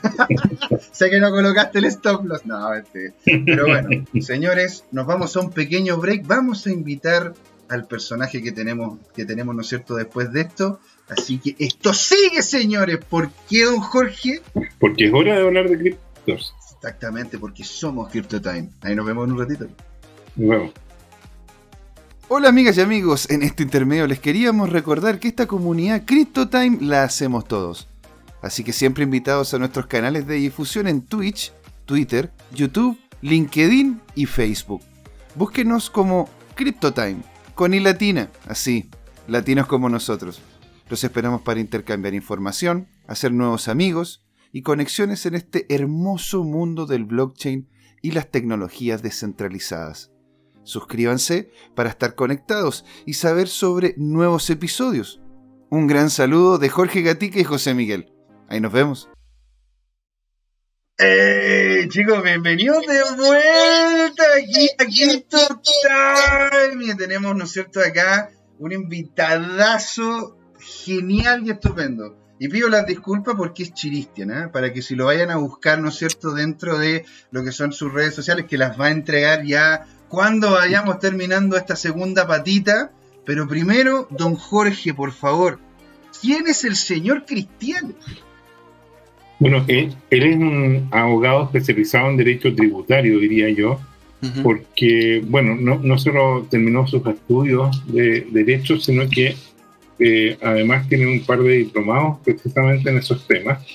Eh, él eh, además es un miembro activo, muy colaborador de la Asociación Chilena de Criptotecnologías, ahí nos conocimos y, hemos interactuado, ¿no es cierto? Y fue muy gentil para ofrecer colaboración y educarnos respecto al tema que se nos viene ya estos primeros meses que tiene que ver con la declaración del año tributario pasado. Es decir, tu confesión frente al servicio de tu confesión. Ahí cuando te colocan contra el muro te dice, ¿tiene usted dinero en el bolsillo? Y ahí como se uno tiene que hacer pago al respecto. Ah, hay un meme muy famoso en, que está Homero Simpson como fiscalizador de servicios de impuestos internos de Estados Unidos y, le dice, bueno, ¿y usted qué hizo el año pasado con sus criptos? Y, bueno, yo puse un Bitcoin empaquetado y después lo migré a PancakeSwap y eso ah. lo convertí en no sé qué, no sé cuánto, y al final termina Homero diciendo, puede darme dinero porque obviamente es una operación inentendible y, y, tampoco se puede decir si ganó o perdió plata en el proceso. Cristian, eh, si uno eh, gana dinero en cripto, ¿cómo paga correctamente los impuestos? Bueno, eh, de partida un saludo chicos. Y em, para poder contestar esa pregunta hay que ir contestando varias preguntas más. Eh, de partida... Usted también, señora, el tema de las cripto. Perfecto, perfecto, ya, vamos por ahí. Bueno, em, yo tuve un primer acercamiento, digamos, a las cripto hace harto tiempo. Eh, fue en el 2012, si mal no recuerdo. Yo ahí me enteré, ¿no es cierto?, de Bitcoin y estuve ahí investigando sobre cómo minar, cómo funcionaba y en ese tiempo yo dije, mire, puede, que sea algo interesante a futuro. Y eh, yo miné criptomonedas en ese momento y alcancé a tener un par ahí de, llaves. Eh, creo que eran dos, la verdad, pero, claro, no, no estoy tan seguro de qué tanto conocía, ¿no es cierto?, la tecnología en ese momento. ¿Qué pasó con esos dos tristes bitcoins? Bueno, por razones de la vida, eh, yo perdí ese computador, entraron, ¿no, es cierto? No, te puedo creer. No, yo te puedo Te lo juro, te lo juro. Yo, yo me, voy de acá. No, pues. yo me voy de acá. No, mira, entraron a robar a, mi casa en ese año, a fin de año, y obviamente el computador se lo llevaron. Nunca nadie, me imagino, supo qué tenía en sus manos deben haber formateado el disco y bueno, ahí sería todo. ¿Cómo, me pasó esto? ¿Cómo me pasó esto? Después yo dije, bueno, la verdad que después ya no me acordé, pues con todo lo que pasó, ¿no es cierto? Fue un tema bien, bien, bien personal en el fondo de mi familia. Eh, yo me dediqué, ¿no es cierto? Seguí con mi estudio de Derecho y luego en el 2017, cuando se pegó la subida, vuelvo a escuchar de Bitcoin y ahí me quería pegar un tiro porque dije, mira, mira, mira tú, Mira tú, ¿eh? Ese, ese Cristian del pasado parece que tenía razón. Entonces, ahí eh, comencé a estudiar un poco más, hice mi primera inversión, la hice en Buda, por si acaso. Empecé ahí a, ver qué, cómo, cómo, se manejaba, pero la verdad es que la dejé ahí también, porque claro, como, como buen, como todo holder sabe a esta altura, empezó a bajar el precio, yo me desilusioné, dije, no, esta cuestión no pasa nada, y quedó ahí. Y ya el 2000, a finales de 2019-2020 comencé nuevamente a, estudiar y ahí ya me metí de lleno en el tema y, y es, digamos, a lo que me dedico el día de hoy ahí, digamos, me convencí, me evangelicé y dije, no, esto es el futuro y, esto es lo que hay que hacer. Eh, por lo mismo, ¿no es cierto?, mi, idea de participar en la CHICRIP, ¿no es cierto?, de inscribirme, de estar acá con ustedes, creo que lo fundamental, ¿no es cierto?, es tratar de... Eh, dar, ¿no cierto?, conocimiento a la comunidad, que vaya creciendo la comunidad cripto y creo que es la obligación de nosotros, ¿no es cierto?, ir enseñando desde distintos puntos de vista a las personas que se van ingresando, porque esta cuestión es el futuro y hay que aprenderla y aprenderla, no, queda otra. Yo por lo menos soy convencido de eso. No queda mucha de eso, ¿no es cierto? O sea, y en definitiva, ¿cómo, es que, cómo es que puede, se puede entremezclar, ¿no es cierto?, el concepto de ser abogado y advicador, ¿no es cierto? Y, y, ¿no es cierto?, por el tema de las cripto. Claro, mira, ahí por ejemplo, hay ciertos temas, por ejemplo, yo, bueno, leyendo, ¿no es cierto?, el white paper de Bitcoin y entendiendo, ¿no es cierto?, todo de, dónde nace, ¿no es cierto?, dónde está todo el tema de la descentralización, ¿no es cierto?, la falta de regulación, en el ente bancario, yo estoy absolutamente de acuerdo con eso y creo que, o sea, me encantaría que fuera así. Pero también creo que hay que ser realista y, y darse cuenta en el fondo que en el mundo actual eso yo no creo que pase. Hay que, yo creo que lamentablemente hay personas que no les gusta, pero la regulación lamentablemente va a ir, por ejemplo, siempre de la mano de los impuestos, pero yo creo que si queremos, ¿no es cierto?, un mundo mucho más descentralizado en temas de finanzas, donde, donde crezca Bitcoin, donde crezcan a lo mejor un par de proyectos más, eh, es necesario que los gobiernos lo regulen de alguna manera, porque es la única manera que podemos llegar después a la adopción masiva. Porque si no, creo que nos da la confianza y, vamos a demorarnos mucho. Mi, mi humilde opinión, la verdad, en el tema. ¿Y cómo, cómo, es que han hecho hasta ahora la regulación? Digo yo a, nivel, no, no, necesariamente Chile, sino a nivel macro latino. ¿Cómo has visto tú la legislación y cómo ha ido avanzando? Se está ahí peleando más que nada. Yo creo que todavía estamos muy en pañales. Tenemos, por supuesto, el caso de El Salvador, ¿no es cierto? Que es un, un tremendo paso. Pero ahí, ahí, ahí, yo creo que aún se está peleando. Por ejemplo, leí, no me recuerdo si fue hoy día o ayer, que ya el Banco, o sea, el Fondo Monetario Internacional les estaba recomendando, recomendando que dejaran de tener a Bitcoin como eh, moneda, ¿no es cierto?, de curso legal. Mm.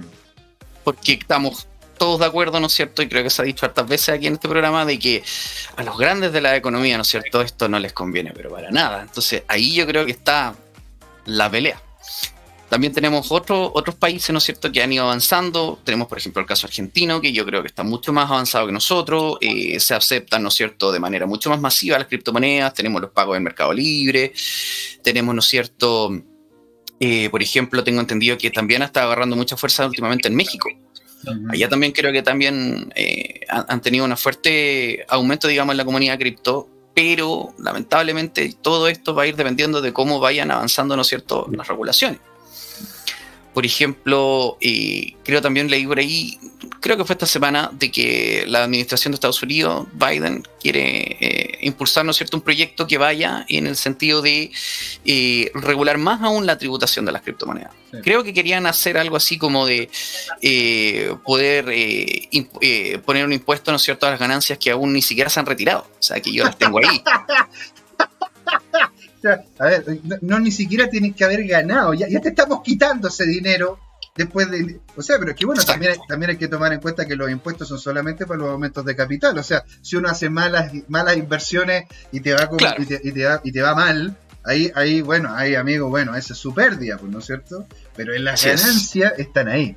¿Te das cuenta? Claro, ahora lo ideal es que la ganancia, tal cual como un ejemplo acá en Chile, como vamos a explicar un ratito más, eh, uno uno cuando percibe la ganancia, ¿no es cierto? Ahí tributa, porque ahí la hago mía, esa es la regla. Pero incluso están estudiando, digamos, eh, que esto sea tributable antes de eso. ¿Qué irá a pasar? Bueno, hay que ver, pero por ahí, digamos, la idea está. Así que complicado el panorama. ¿Eso tiene que ver con el tema de la renta presunta o algo por ese estilo o no? Mm, mira, yo creo que... Eh, Jorge, espera, quería ¿Quería complementar algo? Sí, o sea, no, es renta presunta, es, efectivamente eh, las ganas de, confiscar recursos. ¿no? ya, ok, perfecto. Claro. Eh, a ver, yo creo que vayamos metiéndonos ya, ¿no es cierto?, con la explicación para quienes nos están viendo de cómo se tributa, por lo menos acá ya en, Chile, ¿no es cierto? ¿Cuál es la normativa que tenemos ahora? Y vamos a ir ahí resolviendo los pros y los contras. Bueno, de partida, como yo ya adelanté un poco, los impuestos son los impuestos, como dicen los gringos por ahí, dead and taxes. Son lo que te va a perseguir siempre, ¿no es cierto? La muerte y los impuestos. La muerte y yo, yo, por lo menos, soy un convencido de que la mejor manera de llevar esta fiesta es siempre pagar impuestos, declararlos, ¿no es cierto?, cuando haya que hacerlo. De repente puede ser un poco doloroso, pero uno se puede ahorrar mucho problema eh, en base a lo mismo que he visto yo, ¿no es cierto?, en el ejercicio del derecho. Eh, por ejemplo, una pregunta, ¿no es cierto?, que, me ha salido harto de, personas, ¿no es cierto?, que me consultan. ¿Qué pasa, por ejemplo, si yo muevo todo P2P? Entonces, no dejo. P2P es, transferencia de persona a persona. A persona a persona, claro. Yo te, envío desde mi wallet, ¿no claro. dinero a tu wallet. Porque hay que, tomar en cuenta también la, la forma en la cual se piensa en el activo en, lo que es tanto el servicio de impuestos internos como parte, ¿no es cierto?, del gobierno, porque creo que, creo que para el servicio este tipo de activos no es que fueran como una moneda, no es que yo te estoy enviando, ¿no es cierto?, un Bitcoin, por lo tanto un Bitcoin es una moneda, como que yo te pasara a ti un dólar. Esto, esto es como un activo, el es Un activo. Sí, por favor, por favor. Disculpa, disculpa. Sí. Es un activo digital y la característica que eh, incluyeron, ¿no es cierto?, la, la, definición del servicio es que es un activo intangible. Y eso, ¿no es cierto?, saca varios impuestos de lado, como por ejemplo puede ser el IVA. Eh, pero obviamente le da una tramitación distinta. O sea, disculpa, para poder seguir con lo que estaba explicando recién, para terminar la idea, el tema de, lo, de las transacciones, digamos, persona a persona, es que siempre o sea, me han hecho repetidamente la pregunta, bueno, y si hago eso, no paso por ningún exchanger, nadie se enteró, ¿no es cierto?, de mi traspaso de, riqueza, de que yo compré Bitcoin y los vendí, entonces el día de mañana a mí no me van a pillar. Si yo no necesito, ¿no es cierto?, entonces declarar mi impuesto y esta cuestión es como para, no sé, para los que no son tan vivos, digamos. ¿Cuál es el problema? Que el servicio de impuestos internos, claro, esa transacción no la va a detectar pero digamos, por ejemplo, aquí que eh, eh, el profe Jorge, por ejemplo, no declaró sus 100 millones que ganó en Bitcoin este año, o el año pasado. eso es un caso muy hipotético. Bueno, a ver, lo vi el otro día en un Lambo, así que no me digas nada, Jorge, por favor. Mira, era el ejemplo que iba a decir. Ah, claro, el servicio no se va a dar cuenta, ¿no es cierto?, de esa transacción, pero después cuando de repente revisen y digan, mire, sabe que Jorge Gatica aparece con tres Lambos de año mm. y con dos propiedades en el sur. Bueno, cada vez que usted va y compra uno de esos Lambos, el servicio sí va a saber, porque le va a llegar esa transacción. Entonces, cuando compra una propiedad, le va a llegar el formulario de la notaría cuando usted compra el terreno. Entonces, a lo que voy es, claro, no van a pillar la transacción, pero al momento en que uno empiece a ocupar esas utilidades y adquirir cosas, sí te van a pillar. Sí van a encontrar, y al fiscalizador le va a decir, uy, ¿por qué esta persona que tiene una renta tan baja de repente aparece con este tipo de cosas? Tipo narco, y ahí, ¿no? Y ahí vienen los problemas, porque todos sabemos que el problema no es pagar, no, es, no son los impuestos en sí, el problema son que los impuestos vienen reajustados, recalculados, con multas, con intereses y todas las penas del infierno. Entonces, eso es lo que uno trata en el fondo de enseñarle a la gente y que nos evitemos esa parte. Si de repente el impuesto no es, no es tanto, no es, no es tan terrible, creo yo creo yo. Hay que, hay que cumplirlo no es la forma. Pero a ver, eh, eh, ya, eh, ok, yo le hago una transferencia, ¿no es cierto?, de una cantidad de Bitcoin a, Jorge por medio de P2P. Ajá. Ahora, ¿qué me podría ocurrir a mí, ¿no es cierto?, en caso de que yo no, no pague impuestos? Ponte tú, yo llego y no los pago, ponte, qué sé yo lo que te decía, o sea, en algún momento el fiscalizador del Servicio de Impuestos Internos va a revisar tu situación, puede ser de aquí a tres años más, este es el plazo que tienen, y luego, si es que encuentran algún hecho por ahí dentro de esos tres años que les parezca sospechoso, podría incluso eh, ampliarse a seis. Entonces tienen hasta seis años para atrás para revisarte. Y, el problema en fondo, como te digo, es, bueno, si usted tuvo utilidades, por tanto, y usted se compró, ¿no es cierto?, ciertos bienes que estamos jugando que por ahí, ¿no es cierto?, entonces van a, se van a dar cuenta. ¿De dónde usted sacó esto, estas ganancias? ¿De dónde salieron? Entonces ahí es donde tú vas a decir, para que no, para que no crean, digamos, que está haciendo alguna actividad ilegal, bueno, vas a tener que decir, no, mira, lo que pasa es que yo transaba con criptomonedas de hace cuatro años y estoy recibiendo utilidades por ahí. Ah, ningún problema de hacer el servicio de impuesto interno. Pero los impuestos. ¿Dónde están los impuestos de esas utilidades que te han pagado en todos estos años? ¿Podría y haber ahí cárcel? es donde se genera el problema.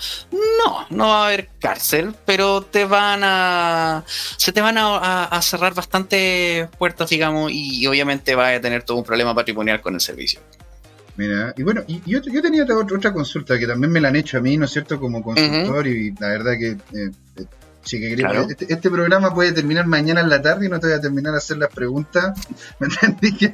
Pero, ponte tú, ¿qué pasa con las ganancias? Ponte yo llego y me compro un Bitcoin en, eh, en Buda y lo tengo allí y el Bitcoin yo lo compré, estoy mintiendo, ¿no es cierto? Lo compré a 100, Claro. a 100 unidades monetarias, da lo mismo, 100, me compré con estos con este dinero 100 de algo, me compré un Bitcoin. Pero ahora el Bitcoin vale 150 o vale 200, ¿no es cierto? Porque si vos más, pongámosle más, vale mil, vale mil. vale mil, dos Vale mil, mil, más. un millón, no sé, pero onda, va- vale varias veces más de lo que yo lo compré. Yo, Claro. por el valor que tiene ahora el Bitcoin, que es más de lo que yo, ¿no es cierto?, lo, de lo compré, ¿tengo que pagar impuestos o lo tengo que hacer cuando pase el Bitcoin a pesos chilenos y haga el retiro? ¿Cuándo Cuando es el- que se, se paga el impuesto? Mira, la respuesta correcta sería cuando se genera en el fondo el, el- el- hecho tributario, que es el hecho que se graba con el impuesto. O sea, el hecho que te genera el impuesto a ti es la llamada enajenación. ¿Qué es lo que es la enajenación?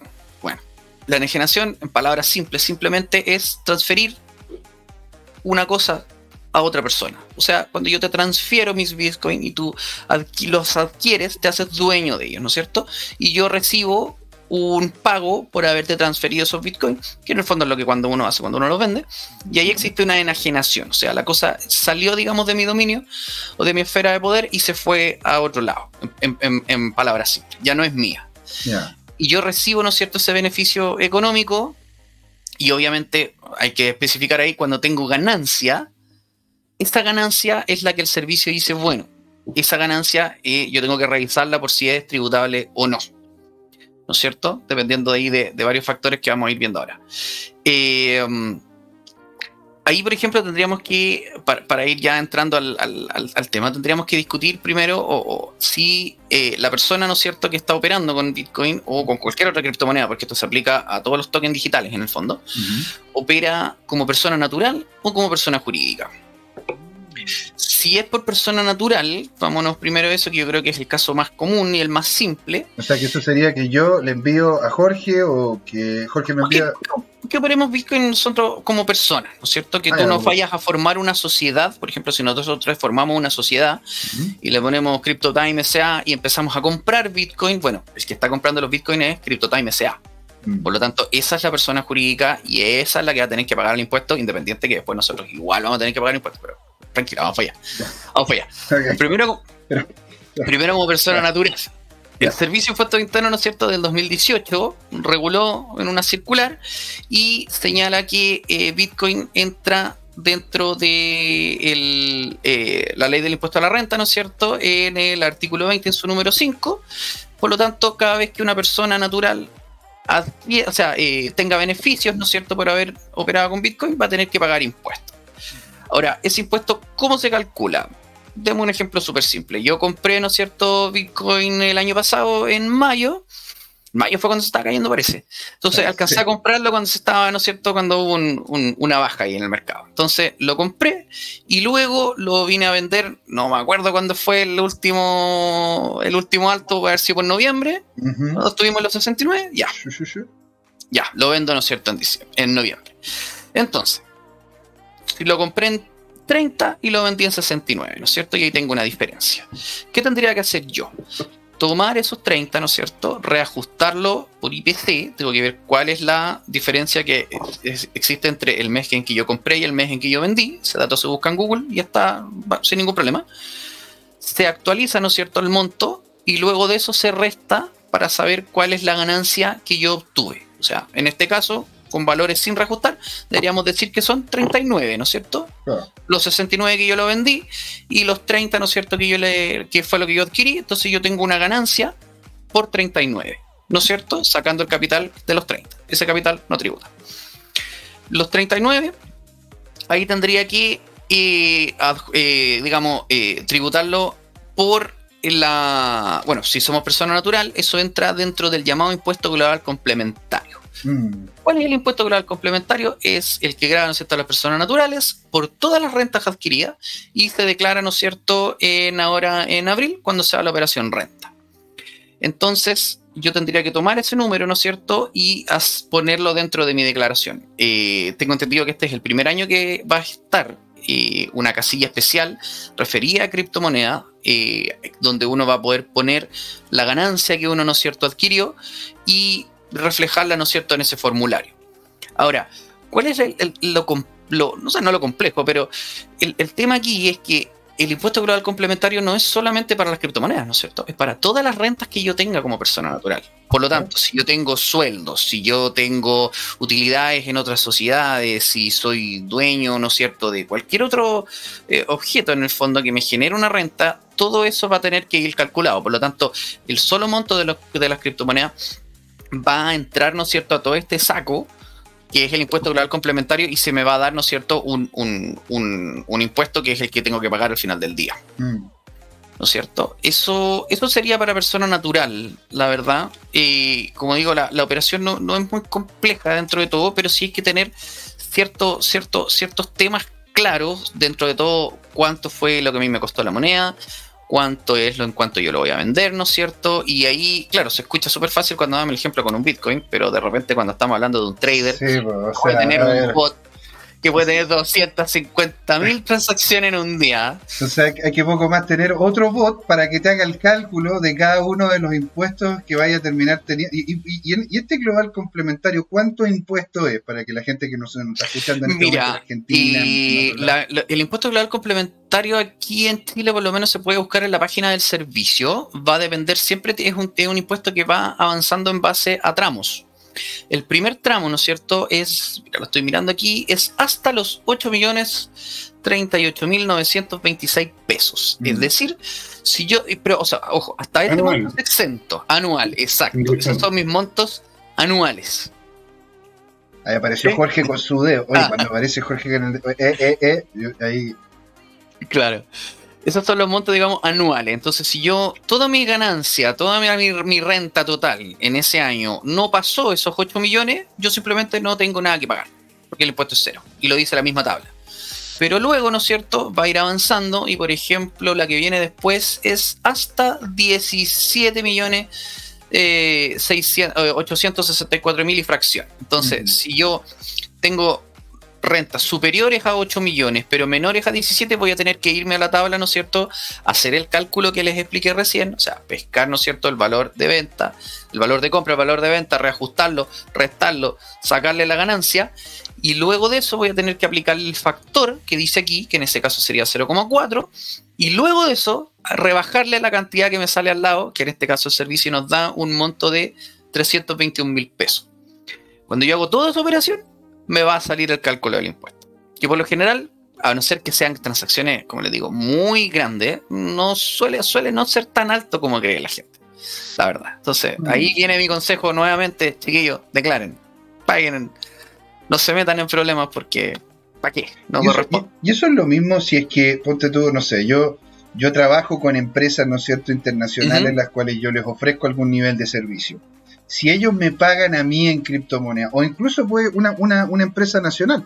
¿Qué pasa si es que yo trabajo, por poner un ejemplo, en Buda o en Orión o lo que sea? Claro. Y yo le digo, mire, ¿sabes qué? Bacán, buena onda, pero yo quiero que a mí me paguen en criptomoneda. ¿E, e, ¿Es, el, procedimiento es el mismo? El procedimiento va a ser el mismo porque en el fondo te van a pagar en ese Bitcoin, ¿no es cierto? Y bueno, lamentablemente no hay muchos comercios donde tú vayas a poder ir y vaya a, tener que, vaya a poder pagar directamente con, con el Bitcoin. Entonces vas a tener que transformarlo, ¿no es cierto?, a peso chileno y al momento en que tú lo transformas, bueno, volvimos al ejemplo de recién, hay una enajenación, por lo tanto, se genera, ¿no es cierto?, el impuesto que hay a tener que pagar ahí, la diferencia. ¿Y las estables? Lo mismo. Hasta el momento son todos tokens digitales. es que, una, cosa, claro, el Bitcoin sube de precio y baja de precio, ¿no es cierto? Y va, y va fluctuando de forma muy potente. Pero las estables, ¿no es cierto? Ya que están pegadas a lo que es el, el, el, el, dólar americano, el dólar hongkonés, el dólar australiano, ¿no es cierto? De hecho, hay una estable chilena que está dentro de la red de, de Stellar. Vale hongo, es malísima, pero, pero, pero, no, en serio, pero en sí, ¿no es cierto? Ya existe. Entonces, ¿qué pasa si es que a mí me pagaran con, eh, me pagaran, ¿cómo se llama?, con criptomonedas, incluso constituyendo una moneda estable. Eh, tengo que de todas maneras colocar, porque ahí no hay variación, no, no es, hay varía realmente lo cual es, cuál es la cantidad de dinero que tengo yo, eso lo tengo que tomar como un ingreso extra también. Claro, yo creo que sí. Habría que tomarse como un, como un ingreso eh, dentro, digamos, y en el fondo, claro, si el valor va a ser el mismo, puede que no haya una, una un, un, gran nivel, ¿no es cierto?, de, de impuestos, porque en el fondo tampoco estoy teniendo una ganancia. Si a mí me pagan el stablecoin, el stablecoin vale hoy día lo mismo que ayer, o sea, lo mismo que va a valer en 10 meses, no hay un aumento patrimonial en el fondo, no hay un incremento, por lo tanto yo no estoy teniendo una ganancia. Y no debería por qué pagarse impuesto entonces. Si el impuesto es lo que persigue es la ganancia. ¿Se entiende? ¿Se entiende la idea? Sí, absolutamente. Ahora, ojo, yo estoy, nada que ver con lo que, pero me acordé, yo tuve un, tuve un curso de la Chile a propósito de tributación de criptomonedas y servicios digitales, y ahí está nuestro flamante nuevo, futuro nuevo ministro de Economía, Mario Marcel. Él tuvo uno de los módulos. Y, de Hacienda. Hacienda, disculpa, de Hacienda. Sí, verdad, verdad. Y la verdad es que él estaba bastante interesado en lo que era el fenómeno de las criptomonedas, por lo menos en ese momento cuando impartió el curso. Incluso no, nos reveló que había una, un área del Banco Central eh, destinada, ¿no es cierto?, al estudio de las criptomonedas, de crear una stablecoin chilena oficial, digamos, respaldada por el banco y que estaban como bien metiéndose en el tema porque ellos también, o sea, estaban ya, pensaban que de aquí a 10 años las criptomonedas van a ser algo normal. todo el mundo va a tener una criptomoneda en su billetera. Entonces, hay que, hay que empezar a adelantarse ya a dónde va el tema. Mira, interesante. Jorge. Perfecto. Si tienes alguna duda, algo que le quieras preguntar también, porque en realidad le, he pegado todas las preguntas yo, parece que este. No, tranquilo. Entonces, con, Cristian ya conversamos en el sentido y y está abordando todo lo que preparamos. Nosotros tenemos una, una pauta para ir cubriendo las dudas. Así es, tranquilo, tranquilo. Bueno, se me había también, aprovechando, eh, ¿dónde se declaran, ¿no es cierto?, las criptomonedas. Bueno, este año, como dije, el Servicio de Impuestos Internos creó una casilla especial cuando ustedes declaren su impuesto en el servicio. En, eh, tienen que ir, ¿no es cierto?, a esta declaración anual, que es la operación renta que les va a salir cuando ustedes entren, ¿no es cierto?, al Servicio de Impuestos Internos, del famoso F22 formulario 22 en el que se declara la renta anual. Tienen que buscar la casilla 10, incluso a lo mejor lo podemos dejar anotado por ahí después. Casilla, o sea, línea 10, casilla 1032. Ustedes tienen que buscar ahí en el formulario, tienen número cada una de las casillas, tienen que buscar la 1032 y ahí va a aparecer pago, o sea, eh, utilidades por eh, criptomoneda y otros servicios digitales y ustedes tienen que poner ahí el valor, ¿no es cierto?, que acabamos de explicar cómo se calcula. Si es que obviamente no se quieren asesorar, lo pueden hacer ustedes mismos.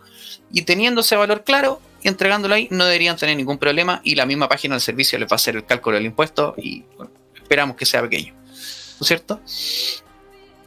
Eso es para el tema, o sea, para el caso de las personas naturales. Ahora, si nosotros formáramos una empresa, ¿no es cierto? Y quisiéramos tributar, o sea, y quisiéramos, ¿no es cierto?, comprar y operar con monedas como empresa. ¿Cuál? ¿Qué es lo que nos cambia ahí? Lo primero que nos cambia, ¿no es cierto?, es que las empresas eh, pagan acá en Chile el otro impuesto, que es el llamado impuesto de primera categoría, que es el que van a pagar, ¿no es cierto?, por eh, operar. Ese impuesto se declara en el formulario 50 y es este formulario, ¿no es cierto?, que tienen que ir eh, presentando, a diferencia de las personas naturales, las empresas tienen que presentarlo mes a mes. Mm. Por lo tanto, tienen que ir ahí eh, siempre trabajando, ¿no es cierto? Ideal con un contador que sepa de esto eh, para ir, ¿no es cierto? Ir declarando mes a mes cuáles son las ganancias que han ido experimentando estas criptomonedas y cuáles son los movimientos que están haciendo. Ahora, ¿cuál es, entre comillas, el beneficio que podría tenerse como persona jurídica? Primero, eh, bueno, antes de eso, el, impuesto de primera categoría, ¿no es cierto?, que acaba de decir que se paga. Luego, eso, por ejemplo, la empresa operó, generó un impuesto, generó una ganancia, ¿no es cierto? Pero nosotros socios, a fin de año, después igual, vamos a tratar, ojalá, de tener una ganancia a la empresa y vamos a tener que sacar, ¿no es cierto?, un beneficio, mm. una utilidad. Bueno, esa utilidad que estamos sacando nuevamente va a tener que pagar el impuesto global complementario, que fue el que les expliqué recién. Entonces, tú me podrías decir, chuta, ¿cuál es la gracia? Se va a tener que pagar dos impuestos y como persona natural pago una. Bueno, lo que se pagó como impuesto de primera categoría se descuenta al global complementario. Hay una como una reserva. ¿me ¿Entiendes? Entonces, no son dos, dos impuestos en el fondo, es uno que se paga y ese, ¿no es cierto?, me sirve como un pago eh, anticipado, ¿no es cierto?, a lo que después viene siendo el impuesto global complementario. Yo lo puedo ahí desglosar. ¿no es cierto? Y lo otro, que es bastante interesante, ¿no es cierto?, para alguien que realmente quiera, ¿no cierto?, dedicarse a, como, empresa, como empresa, es que las empresas, a diferencia de las personas naturales, pueden eh, declarar las pérdidas que tengan, ¿no es cierto?, como una pérdida tributaria y por lo tanto no tributan. Es decir, yo persona natural, compré criptomoneda, el mercado baja, casi nos vamos a cero, señores. Si yo vendo, nadie me indemniza, pierdo todo. Como dice el meme, lo perdió todo. Si fuera persona jurídica, también lo perdió todo. Pero no va a tener que pagar impuestos, ¿no es cierto?, sobre ninguna de esas transacciones porque no se generó, porque hay, hay pérdidas, ¿no es cierto? Entonces, a lo mejor la empresa tiene otro tipo de gastos, otro tipo de impuestos que va a tener que pagarlo de todas maneras, pero yo puedo, eh, ¿no es cierto?, descontar estos impuestos que tendrían que haber pagado las criptomonedas porque la empresa tiene pérdida. Entonces, por ese lado puede servir, puede ser algo mejor. Y. Um, ¿Qué pasa con las tarjetas de crédito internacional como las tarjetas Visa Binance? porque yo tengo, yo, yo, llego, y tengo una cantidad, ¿no es cierto?, de cripto en Binance. Y yo la puedo pasar a, una, una, como entre comillas, cuenta, la cual está vinculada con Visa.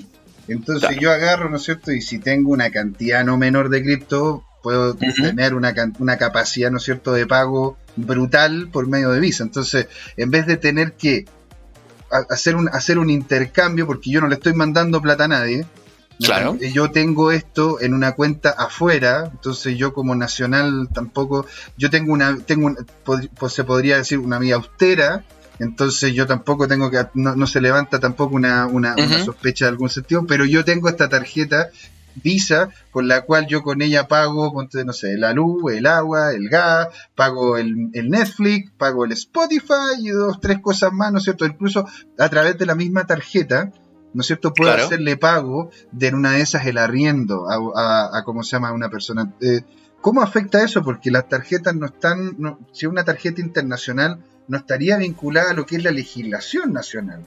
O de todas maneras, si es que yo compro y vendo, bueno, yo de todas maneras voy a estar comprando, voy a estar pagando IVA, por poner un ejemplo. Si me compro un chicle en la esquina, voy a tener necesariamente que pagar el IVA.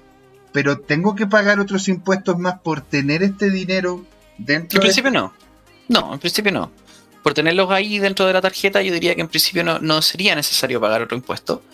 Salvo, ¿no es cierto?, eh, en caso de que yo eh, tuviera, ¿no es cierto?, eh, ganancias superiores, ¿no es cierto?, por lo que estábamos hablando al principio. Así como persona natural, en el fondo, me paso, ¿no es cierto?, de, la, de las ganancias que habíamos dicho, ahí ya tendría que empezar a, a, pagar.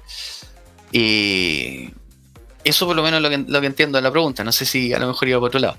Sí, claro, o sea, yo, yo llego, no sé, tengo esta tarjeta con un monto.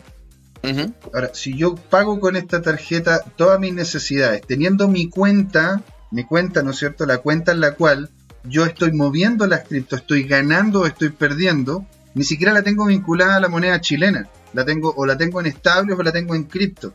¿Sí? Claro. Entonces, si es que yo hago trading fuera de Chile en una cuenta en Binance o en KuCoin o, el, Coinbase, la que sea, pero fuera de Chile, ¿sí?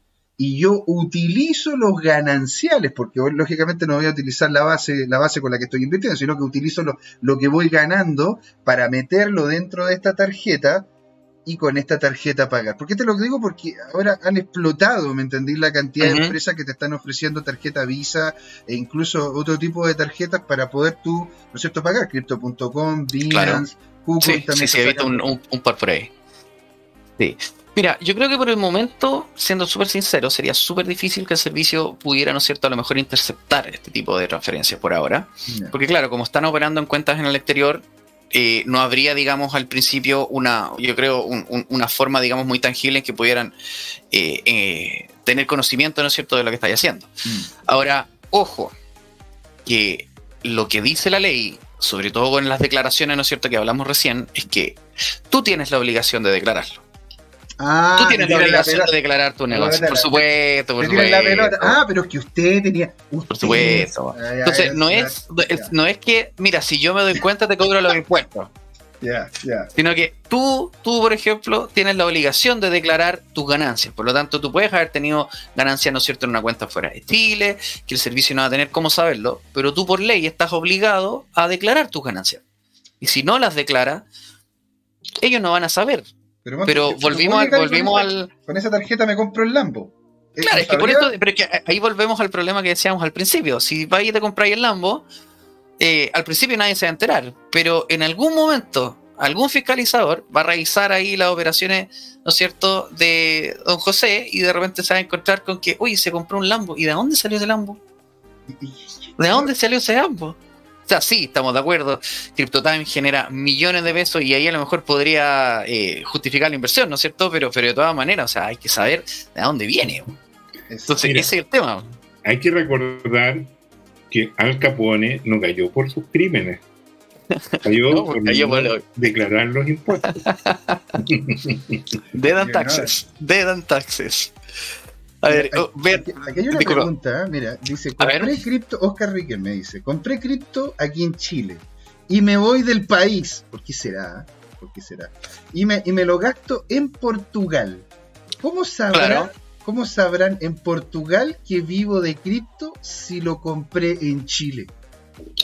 Bueno, la pregunta la verdad que es bastante... Eh, no sé, o sea, por ejemplo, porque de partida en Portugal tengo entendido de que no hay impuestos por eh, temas de criptomonedas. incluso... Uno, puede, uno tiene que pagar impuestos en caso de que compre un activo que tenga, que, aunque lo compres como se llama cripto, tienes que pagar, ¿no es cierto?, los impuestos asociados. Si una propiedad, Pero en lo que es income tax, o, lo, o, lo, que en definitiva estamos literalmente conversando ahora, ¿no es cierto?, que el F22 y el, el F50, eh, allá, allá no correría. No, por supuesto que allá no. O sea, yo perfectamente podría agarrar mis criptomonedas, irme por otro lado y, y, no, no, no se va a generar, digamos, el, el, el hecho. Además que tomo mis bitcoins y me los llevo, ¿no es cierto?, a Portugal, ese hecho, o sea, al momento de generar, ¿no es cierto?, el cambio de bitcoin a la moneda, ¿no es cierto?, de allá, ahí es donde se va a generar el hecho tributario, por lo tanto el problema sería de allá, ya no sería de aquí de Chile, ¿entendés? Claro. Entonces ahí hay, hay harta, harta, harta aristas, ¿no es cierto?, que, que ver. Además, siempre hay que tener en consideración de que uno de los grandes problemas que yo creo que se viene ahora eh, justamente es la cómo los gobiernos van a empezar a fiscalizar esto. ¿Cómo el servicio de impuestos internos? O sea, yo por ejemplo, yo por ejemplo conversaba la otra vez con un colega y le decía, o sea, vamos a llegar a lo mejor en algún momento a que yo voy a estar defendiendo, ¿no es cierto? espero que ninguno de ustedes dos por fraude tributario, porque, porque el servicio, el servicio, no sé, no sé, de repente. Claro, no sé, yo no sé. Porque el servicio, por ejemplo, de repente me va a decir, no, mira, sabéis que nosotros hicimos nuestros cálculos y según nuestros cálculos, nosotros tú tenéis tantas transacciones, ¿no es cierto?, de criptomonedas y, y tenéis que pagar tanto. Entonces nosotros vamos a ir, ¿no es cierto?, con todo un registro contable, que es el problema que ahí se puede complicar, porque si son miles de transferencias, bueno, alguien tiene que revisarlo, pero ¿quién lo va a revisar? ¿Quién se va a sentar efectivamente a revisarlo? Un problema. Como el meme del Homero Simpson. Bueno, pues, pero, pero lo, exacto. Pero, por ejemplo, ahí yo, por ejemplo, voy a ir y voy a decir, mira, nosotros tenemos todos estos registros contables, señor juez, eh, y esto es, porque ya, esto es, ¿no es cierto?, lo que nosotros presentamos y, en el fondo, claro, esa es la caricatura que lo decía, o sea, porque una cosa es el criterio del servicio de impuestos internos, pero otra cosa es el criterio del juez tributario, que al final es el que va a darnos, ¿no es cierto?, la pauta de qué realmente es lo que es, el que nos va a zanjar el problema. Entonces, yo voy a tener que ir con un pantallazo de, no sé, blockchain.com y, mostrarle, ¿no es cierto?, al juez, mira, ¿sabéis que esta, esta, esta página es la verdad absoluta y, esto es lo que se está moviendo en la blockchain? Y, y, cómo yo convenzo al juez tributario, que, bueno, va a ser un caballero a lo mejor de 60 años, y cómo le explico todo esto? ¿Me entendí? Este, ese va a ser uno de los problemas. O sea, hay que partir diciendo, bueno, usted sabe lo que es el bit, yo creo que vaya a terminar llegando aquí. Va a tener que darle una diapositiva. tome, aquí tiene el white paper, aquí tiene, todos tienen el white paper. Léanlo primero y vamos a. y eso es una de las 25 monedas las cuales muevo. Por lo tanto, aquí están los otros white papers para que entiendan cómo funciona. No, esto es Claro. Una locura. Sí, sí, mira, y, y, y, en base a eso, otro comentario, la verdad, también por eso yo creo también que es importante que de repente como comunidad, ¿no es cierto?, veamos siempre el tema del, que se realice el pago de los impuestos, que se respalde, ¿no es cierto? Ojalá que la gente que esté moviendo, ¿no es cierto?, un gran capital, que le ha ido muy bien ahí con la asesoría, ¿no es cierto?, de los distinguidos traders que tenemos en la asociación, eh, hagan esto bien. ¿Por qué? Porque todo lo que tenemos hasta el momento son los criterios del servicio de impuestos internos. Pero el servicio de impuestos internos es solamente una parte, no es juez. Si yo tengo un problema con el servicio de impuestos internos, ustedes pueden recurrir a un abogado tributarista y pueden ir, ¿no es cierto?, a un tribunal aduanero tributario y reclamar y pelear contra lo que le dice el servicio de impuestos internos. Yo creo que estamos en un momento histórico donde eso va a empezar ahora y vamos a ver qué pasa. O sea, a lo mejor hay criterios que el servicio dice, no, mira, esto va a ser así y de aquí a dos años más no va a ser así. Porque si, se junta una gran cantidad, por ejemplo, de contadores y abogados que interpretan la ley de una misma manera, mm. de repente le pueden doblar la mano al servicio. Eso de repente puede pasar. Pero la única manera de hacer eso es hacerlo bien. O sea, ir, pelear con los argumentos y que se vayan dando, ¿no es cierto?, las modificaciones en la jurisprudencia o legislativa, en la constitución, ¿no es cierto? Tenemos el proyecto de la CHICRIP también. Entonces, ahí son una serie de cosas que yo creo que tienen que ir avanzando, pero el consejo es, bueno, hagámoslo todo juntos. Mira, eh, aquí como se nos pregunta Nortino 2022, que de hecho es tu primer mensaje en el chat. ¡Felicidades! ¡Muy bien! ¡Bienvenido! Bueno, dice, ¿existe jurisprudencia de algún caso tributario slash cripto? Yo la verdad no he visto hasta el momento. No he visto ningún conflicto de que haya sido derechamente tributario, ¿no es cierto? Tengo conocimiento de otros temas de Bitcoin, de otros conflictos que han habido, todo el tema, ¿no es cierto?, que pasó ahí con un exchange, el Tribunal de la Libre Competencia, etcétera.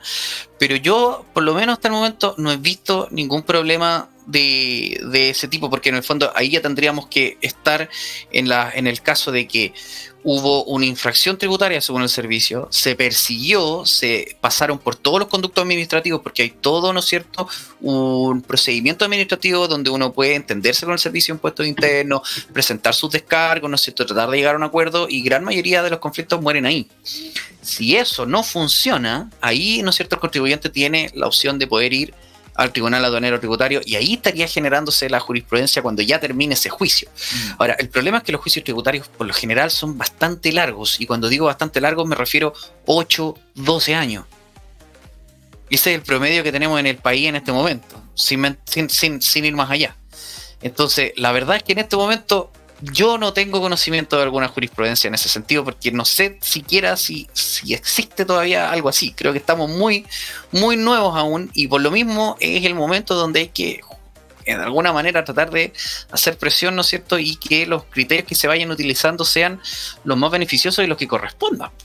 Claro. Ah, y bueno, ¿y cuál es la propuesta que ha generado la Chiquip para, porque nos comentó algo, ¿no es cierto? El eh, Miguel, Miguel Clague, que es el presidente de la Chiquip. Así es. Pero mm, quisiera como sea algo un poquito más técnico.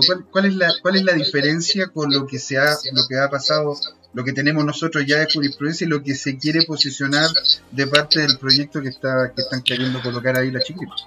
Claro, mira, yo eh, tuve la oportunidad de revisar el, proyecto y no participé directamente, digamos, en la, en la, en la escritura, ¿no es cierto?, en la redacción primaria, digo eso para no arrancarme con los tarros del proyecto, pero sí, eh, eh, el proyecto va y en el sentido correcto, creo yo, en el de que hay que entender, ¿no es cierto?, que la norma constitucional es una norma amplia es una norma que tiene que dejar abiertos los canales para que después se pueda, ¿no es cierto?, a lo mejor hacer una ley Bitcoin, una ley de criptotecnología que regule de mucha mejor manera cómo funciona este tipo de tecnologías en el país. A lo mejor en base a eso puede haber después una, una, ¿cómo se llama?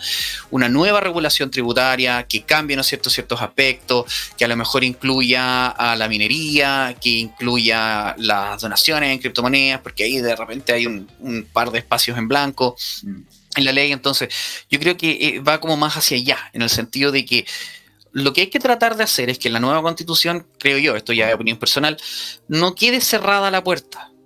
para que se pueda discutir de eso después en una ley que realmente lo regule. Me encantaría que la constitución dijera, oye, el Bitcoin está reconocido por el Estado de Chile y, vamos a trabajar, ¿no es cierto?, para que en los futuros años esta cuestión avance más, pero yo creo que la verdad todavía no estamos en ese momento histórico, creo yo. ¿Sería un sueño? Por supuesto que sí, pero yo creo que lo que, lo que hay que preocuparse, ¿no es cierto?, es que no quede cerrada la puerta para que después podamos avanzar, ¿no es cierto?, con la comunidad a medida, ¿no es cierto?, que se vaya Cristian, avanzando el, tema.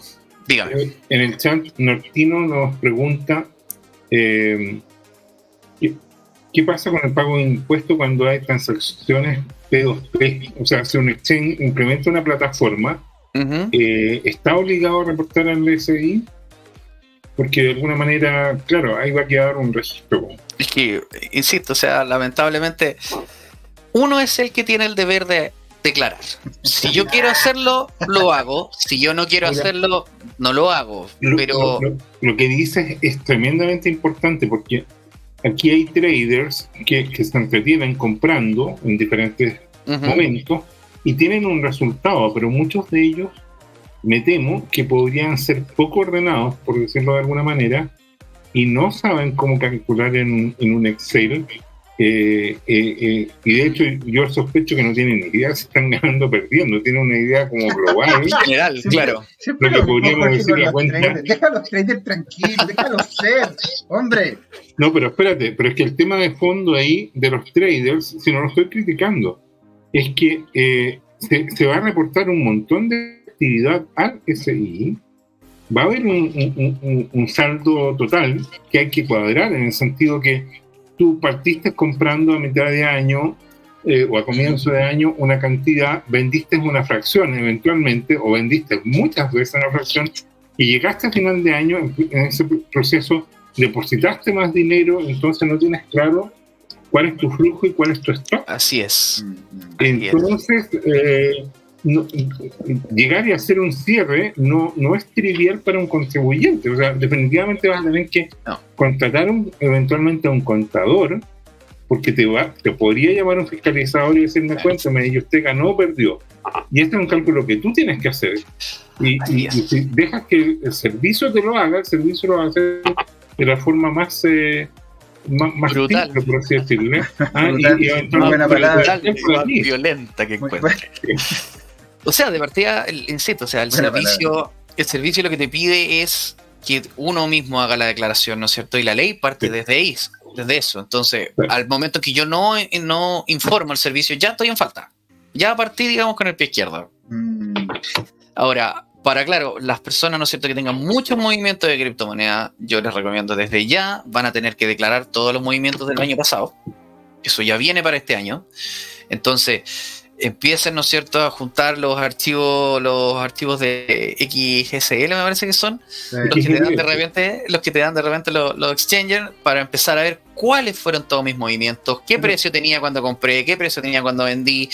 Búsquense el amigo contador, ¿no es cierto? Eh, y van a tener que trabajar en ese sentido, porque si no, se van a meter en un taller. Esto no, terminaría siendo lo mismo que está pasando, ponte tú, con el tema de la ISAPRI y las alzas, en, que, en el sentido de que si hay una cantidad no menor de gente que, le, la van a empezar a perseguir por esto y que van a estar, ¿no es cierto?, encima. ¿Y cómo se llama conseguir la información? O sea, ¿cuánta gente tendría que estar solamente encargada en revisar este tipo de cosas para, para, para realmente...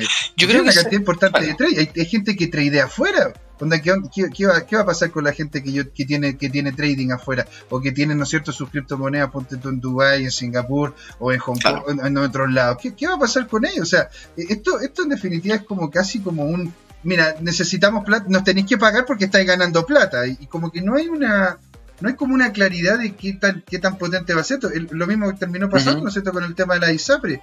¿Por qué? Porque legalmente no pueden subirlo, no pueden subir la, la ¿cómo se llama? Los, planes de salud. Los planes de salud. Entonces, entonces en este momento todo el tema tributario, o sea, todo, perdón, todo el tema, eh, todos los, eh, los jueces están metidos con esto, tienen que estar gastando tiempo, gastando energía, ¿no es cierto? Sí, sí, te entiendo. ¿Para dónde va entonces? esto es, pero, al final la ISAPRE lo sigue haciendo porque entre, las, entre la cantidad de gente que no reclama, igual sigue siendo negocio. Ese es el tema. Ese es el tema con, la, con el tema de la ISAPRE. mira, bueno, con, el. Disculpa. Dale, dale, por favor, por favor, por favor, perdón. con el tema, por ejemplo, de lo que me, de lo que me estáis diciendo, o sea, es un gran desafío en el fondo para los entes reguladores el día de hoy. Yo creo que justamente van a estar trabajando ahí. Eh, imagínate, o sea, eh, a, mí me ha pasado que de repente me han tocado eh, personas que me han pedido alguna asesoría o, directamente algún cliente que he tenido que decirle, mira, ¿sabéis que estoy súper complicado contigo porque se te ocurrió tradear, pero como que no hubiera un mañana, y ahora ¿qué hago yo? Claro. Y, ahora, y, y, a quién le pido que revise esta cuestión? Porque no estáis hablando de revisar 100 transferencias, 200 transferencias, no, son 750 mil transferencias en tres meses. Entonces, ¿a quién ponéis con un lápiz y un papel a revisar esa cuestión? ¿Y cuánto le tenéis que pagar a ese gallo para que lo haga? Porque de partida tiene que saber, tiene que saber tributación, tiene que entender lo que estamos hablando nosotros y, ahí recién decir, bueno, ¿cuánto es? ¿Me entendí? Yo creo que es un, un, desafío importante para los entes reguladores, pero yo dejar, no, o sea, no dejaría en el fondo de lado, porque yo creo que a lo mejor ahora al principio seguramente no van a poder fiscalizar a todo el mundo, mm. pero eventualmente sí.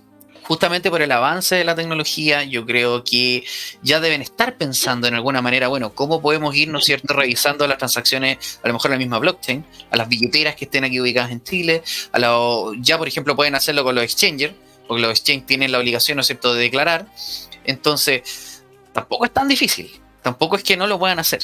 Va a ser un poco complejo al principio, pero eventualmente van a llegar a eso, yo creo. Y mira, yo no quiero, o sea, ya, no, ya nos acercamos al final de, la, de, lo que es de lo que esto, pero la verdad que ha sido todo un exitazo, la gente está preguntando como loca. Yo no quiero dejar pasar esto sin tocar un poquito más allá de lo que hemos conversado, porque hemos, nos hemos mirado bastante al ombligo con Chile.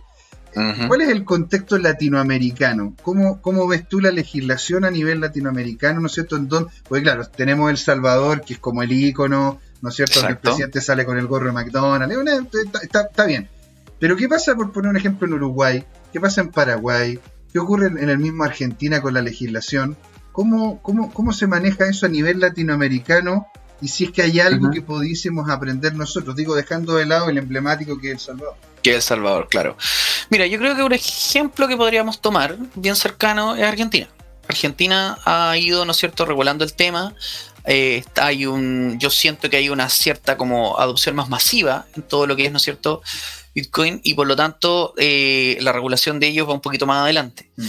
En los demás países, la verdad es que la regulación, por lo menos en lo que tiene que ver con la tributación, no ha ido tan allá. Yo creo que Chile somos uno de los que va un poquito más adelante, en el sentido que ya tenemos regulado qué pasa con las personas, ¿no es cierto?, naturales, qué pasa con las personas jurídicas, ¿no es cierto?, y, ya tenemos como el panorama un poco más claro. tengo entendido que de repente eh, hay legislaciones, ¿no es cierto?, latinoamericanas que no se pronuncian sobre el tema. Mm. Se, se, eh, las criptomonedas caben dentro de la tributación, ¿no es cierto?, eh, digamos, normal de los impuestos personales, pero tampoco hay una pronunciación muy fuerte al respecto. Entonces, yo creo la verdad que ahí todavía estamos en pañales. Bueno, y bueno, y aquí una, una de las cosas que nos comenta Brian Martínez. Apuesto que en el futuro liberan el pago de impuestos en las cripto para atraer capital del extranjero. Puede ser, puede ser. Sería lo ideal. Hay varios países que están apostando por lo mismo. O sea, tenemos, ¿no es cierto?, eh, el, tema, ¿no es cierto?, el mismo Salvador, que, tiene una política tributaria bastante beneficiosa para los operadores de Bitcoin. Está, ¿no es cierto?, los beneficios tributarios en Portugal. Eh, y yo creo que la verdad sería una buena, una buena política, porque, es cierto, o sea, si estamos pensando que de aquí a 10 años más todos vamos a estar en la luna, eh, es ahora el momento en el que tenemos que empezar, ¿no es cierto?, a tomarnos esta, esta, esta, tecnología, porque es eso en el fondo, esta tecnología en serio, que va a cambiar, ¿no es cierto?, de alguna manera eh, el sistema financiero, el sistema económico. Entonces, yo creo que es el momento para entrar. Eh, eso es lo que. Y bueno, mire, vamos a. Yo con el dolor de mi alma, porque la verdad que me quedaron una cantidad de preguntas. O sea, te vamos a tener que tener acá de vuelta, sí o Sí. Yo encantado, chiquillo, encantado. para, la otra temporada.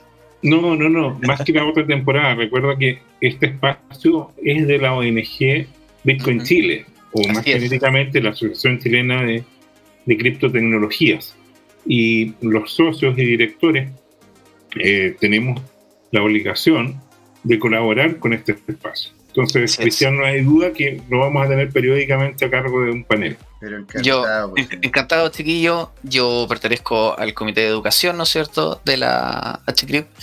Eh, soy socio del año pasado. Eh, como les dije en el principio, o sea, mi idea en este momento, por lo menos, eh, es tratar de educar a la comunidad, tratar de traspasar, ¿no es cierto?, todo lo que puedo traspasarle y en el fondo tratar de resolver dudas, porque creo que eso es una de las misiones más importantes que tenemos ahora como asociación, es tratar de eh, educar, educar, educar. Vaya, aprenda, Eso es lo que hay que hacer, yo creo, por ahora. para concluir, les quiero ah, invitar a un juego, y es lo siguiente: fíjate que hoy día Max Kaiser afirmó que hay otro país, y dio la pista que es de Latinoamérica, que como eh, El Salvador va a declarar a Bitcoin como moneda de curso legal. Mira. ¿Se atreven a adivinar cuál podría ser? Paraguay. A, mí, fíjate que esto es, como diríamos en buen chileno, una tincada. Me tinca Panamá, porque Panamá tiene, tiene esa cultura de ser casi un paraíso fiscal, pero eh, eh, es centro financiero. Y está al ladito. sí. Sí. Entonces tiene, cultura de centro financiero, digamos. Mm. Ojalá que no le traiga mala política, eso sí, a, Bitcoin en general, porque siempre tratan de regalar, también siempre una pregunta, oye, pero esta cuestión no es paladar activo, esta cuestión así como que no. el tema de fondo es súper simple. Eh, ahora empezó la carrera geopolítica, o sea, eh, el tema es qué países van a adoptar este tema. Mira, si hay guerra, que es muy probable, el mercado ya tiene internalizado que Rusia en la práctica invadió a, Ucrania en este momento. Así es. Sería muy sorprendente que no ocurriera. Y de hecho tú ves videos que en este momento hay cientos de helicópteros rusos que están despegando de sus bases y se están acercando y están ya patrullando el borde de Ucrania. la pregunta es qué, tan violenta va a ser esa anexión, por así decirlo. Entonces el, tema, el tema de fondo es, es, que si además China hace lo mismo y aprovecha la debilidad de Estados Unidos, van a venir sanciones de, de todos los lados, todos contra todos. Y eso va a enfriar la economía mundial, no hay duda, pero ahí el Bitcoin se perfila como eh, la moneda que no tiene que pedirle permiso a nadie este cuento. Porque, por ejemplo, ¿qué es lo que ocurre? El tema del SWIFT, en el SWIFT, eh, las autoridades norteamericanas pueden confiscar, pueden confiscar tu cuenta y, y, pueden quedarse con tus fondos. Claro, es cierto eso. En cambio, eh, entonces ahí yo lo veo como beneficioso en el largo plazo eh, para el Bitcoin, toda esta actividad que está ocurriendo. Y bueno, eh, dijimos Panamá, Paraguay, ¿y tú, Cristian? Chile. Ah, claro. Chile. No, no, sería una, no sería una mala opción. Juguémosla con Chile. Solamente porque, puta, un deseo por ahí escondido. Mira qué lindo. Oye, chicos, lo lamento, voy a tener que ser el malo el asunto. De hecho, lo estiramos un poquitito más de lo que deberíamos, ¿no es cierto? Pero es que en realidad con este calibre invitado hay que sacarle el jugo. pero sí hay que, hay que, hay que, ¿no es cierto?, responder todas las dudas y todas las consultas, ¿no es cierto?, que la gente, que la gente tiene. Entonces, señores, vamos a ir haciendo ya el cierre. Vamos a partir con Cristian, terminemos con don Jorge. Cristian, ¿dónde te encontramos y unas últimas palabras para ir haciendo ya el cierre, por favor. Eh, bueno chicos, a mí me encuentran de partida obviamente en la asociación. Eh, estamos trabajando, ¿no es cierto?, también en un curso sobre tributación que sea de la, de la asociación, ¿no es cierto? Así que si buscan en la parte de educación eh, dentro de los socios, ahí me pueden encontrar. Y si no, la manera más rápida, ¿no es cierto?, de llegar a mí en este momento es eh, a propósito de mi proyecto personal que tengo justamente con el tema de la asesoría de criptomonedas. Eh, la página es www.cryptotax.cl. Qué buen nombre. Ese, muchas gracias. ¿Cripto con Y o con I latina? Cripto con Y. Cripto con Y. CryptoTax. CryptoTax.cl, ¿no es cierto? Ahí van a encontrar, ¿no es cierto? Es, es eh, digamos, el área del estudio tributario en el que yo estoy, eh, que se dedica, ¿no es cierto?, a las criptomonedas. Eh, esa parte la impulso yo personalmente. Y obviamente van a tener ahí el botoncito de redes sociales y si le pinchan el WhatsApp, van a hablar directamente conmigo. Así que esa es la forma, yo creo, más rápida que pueden conversar conmigo. Siempre abierto a enseñar, ¿no es cierto? Eh, obviamente, si después eh, hay, un trabajo más, más, más que hacer, vamos conversando, pero eh, la voluntad por lo menos principal es, como digo, por ahora enseñar, enseñar y que esta cuestión se masifique y que ojalá nadie tenga problema con su impuesto ahora en, abril. Maravilla. Don Jorge, sus últimas palabras de este programa. Agradecer el tremendo aporte, Cristian. Eh, es, un, es, un tema que podría ser un problema y por lo tanto, como decía mi padre, a los incendios hay que atacarlos desde chiquititos. Y bueno, aquí José Miguel dándole la despedida, porque la verdad que estuvo fantástico. Le damos las gracias a todos los que comentaron. Brian Martínez, Nortino 2022, a todos los que nos estuvieron hablando. ¿Quién más? Oscar Riquelme. Nos estuvo hablando también Tomicro 2021. Eh, el señor Laporta y otros muchos más que también nos están hablando acá. Nos tengo como cinco pantallas acá y están todos hablando, así que maravilloso en ese sentido. Aquí José Miguel dándole las gracias, ¿no es cierto?, a Cristian y a don Jorge por estar ahí. Y esto, señores, fue Crypto Time. ¿Por qué, Jorge? Porque fue hora de hablar de criptos. Fue hora de hablar de cripto. ¿eh? Muchas gracias. Ahí nos vemos, chicos. Chao, chicos. Gracias por la invitación. Muchas gracias. Chao, chao. Gracias por venir. Hola amigas y amigos, antes de irnos les queríamos recordar que esta comunidad CryptoTime la hacemos todos, así que siempre invitados a nuestros canales de difusión en Twitch, Twitter, YouTube, LinkedIn y Facebook. Búsquennos como CryptoTime, con I latina, así, latinos como nosotros. Los esperamos para intercambiar información, hacer nuevos amigos y conexiones en este hermoso mundo del blockchain y las tecnologías descentralizadas. Los invitamos a suscribirse para recibir información sobre nuevos episodios y les mandamos un gran saludo de acá, Jorge Gatica y José Miguel. Nos vemos.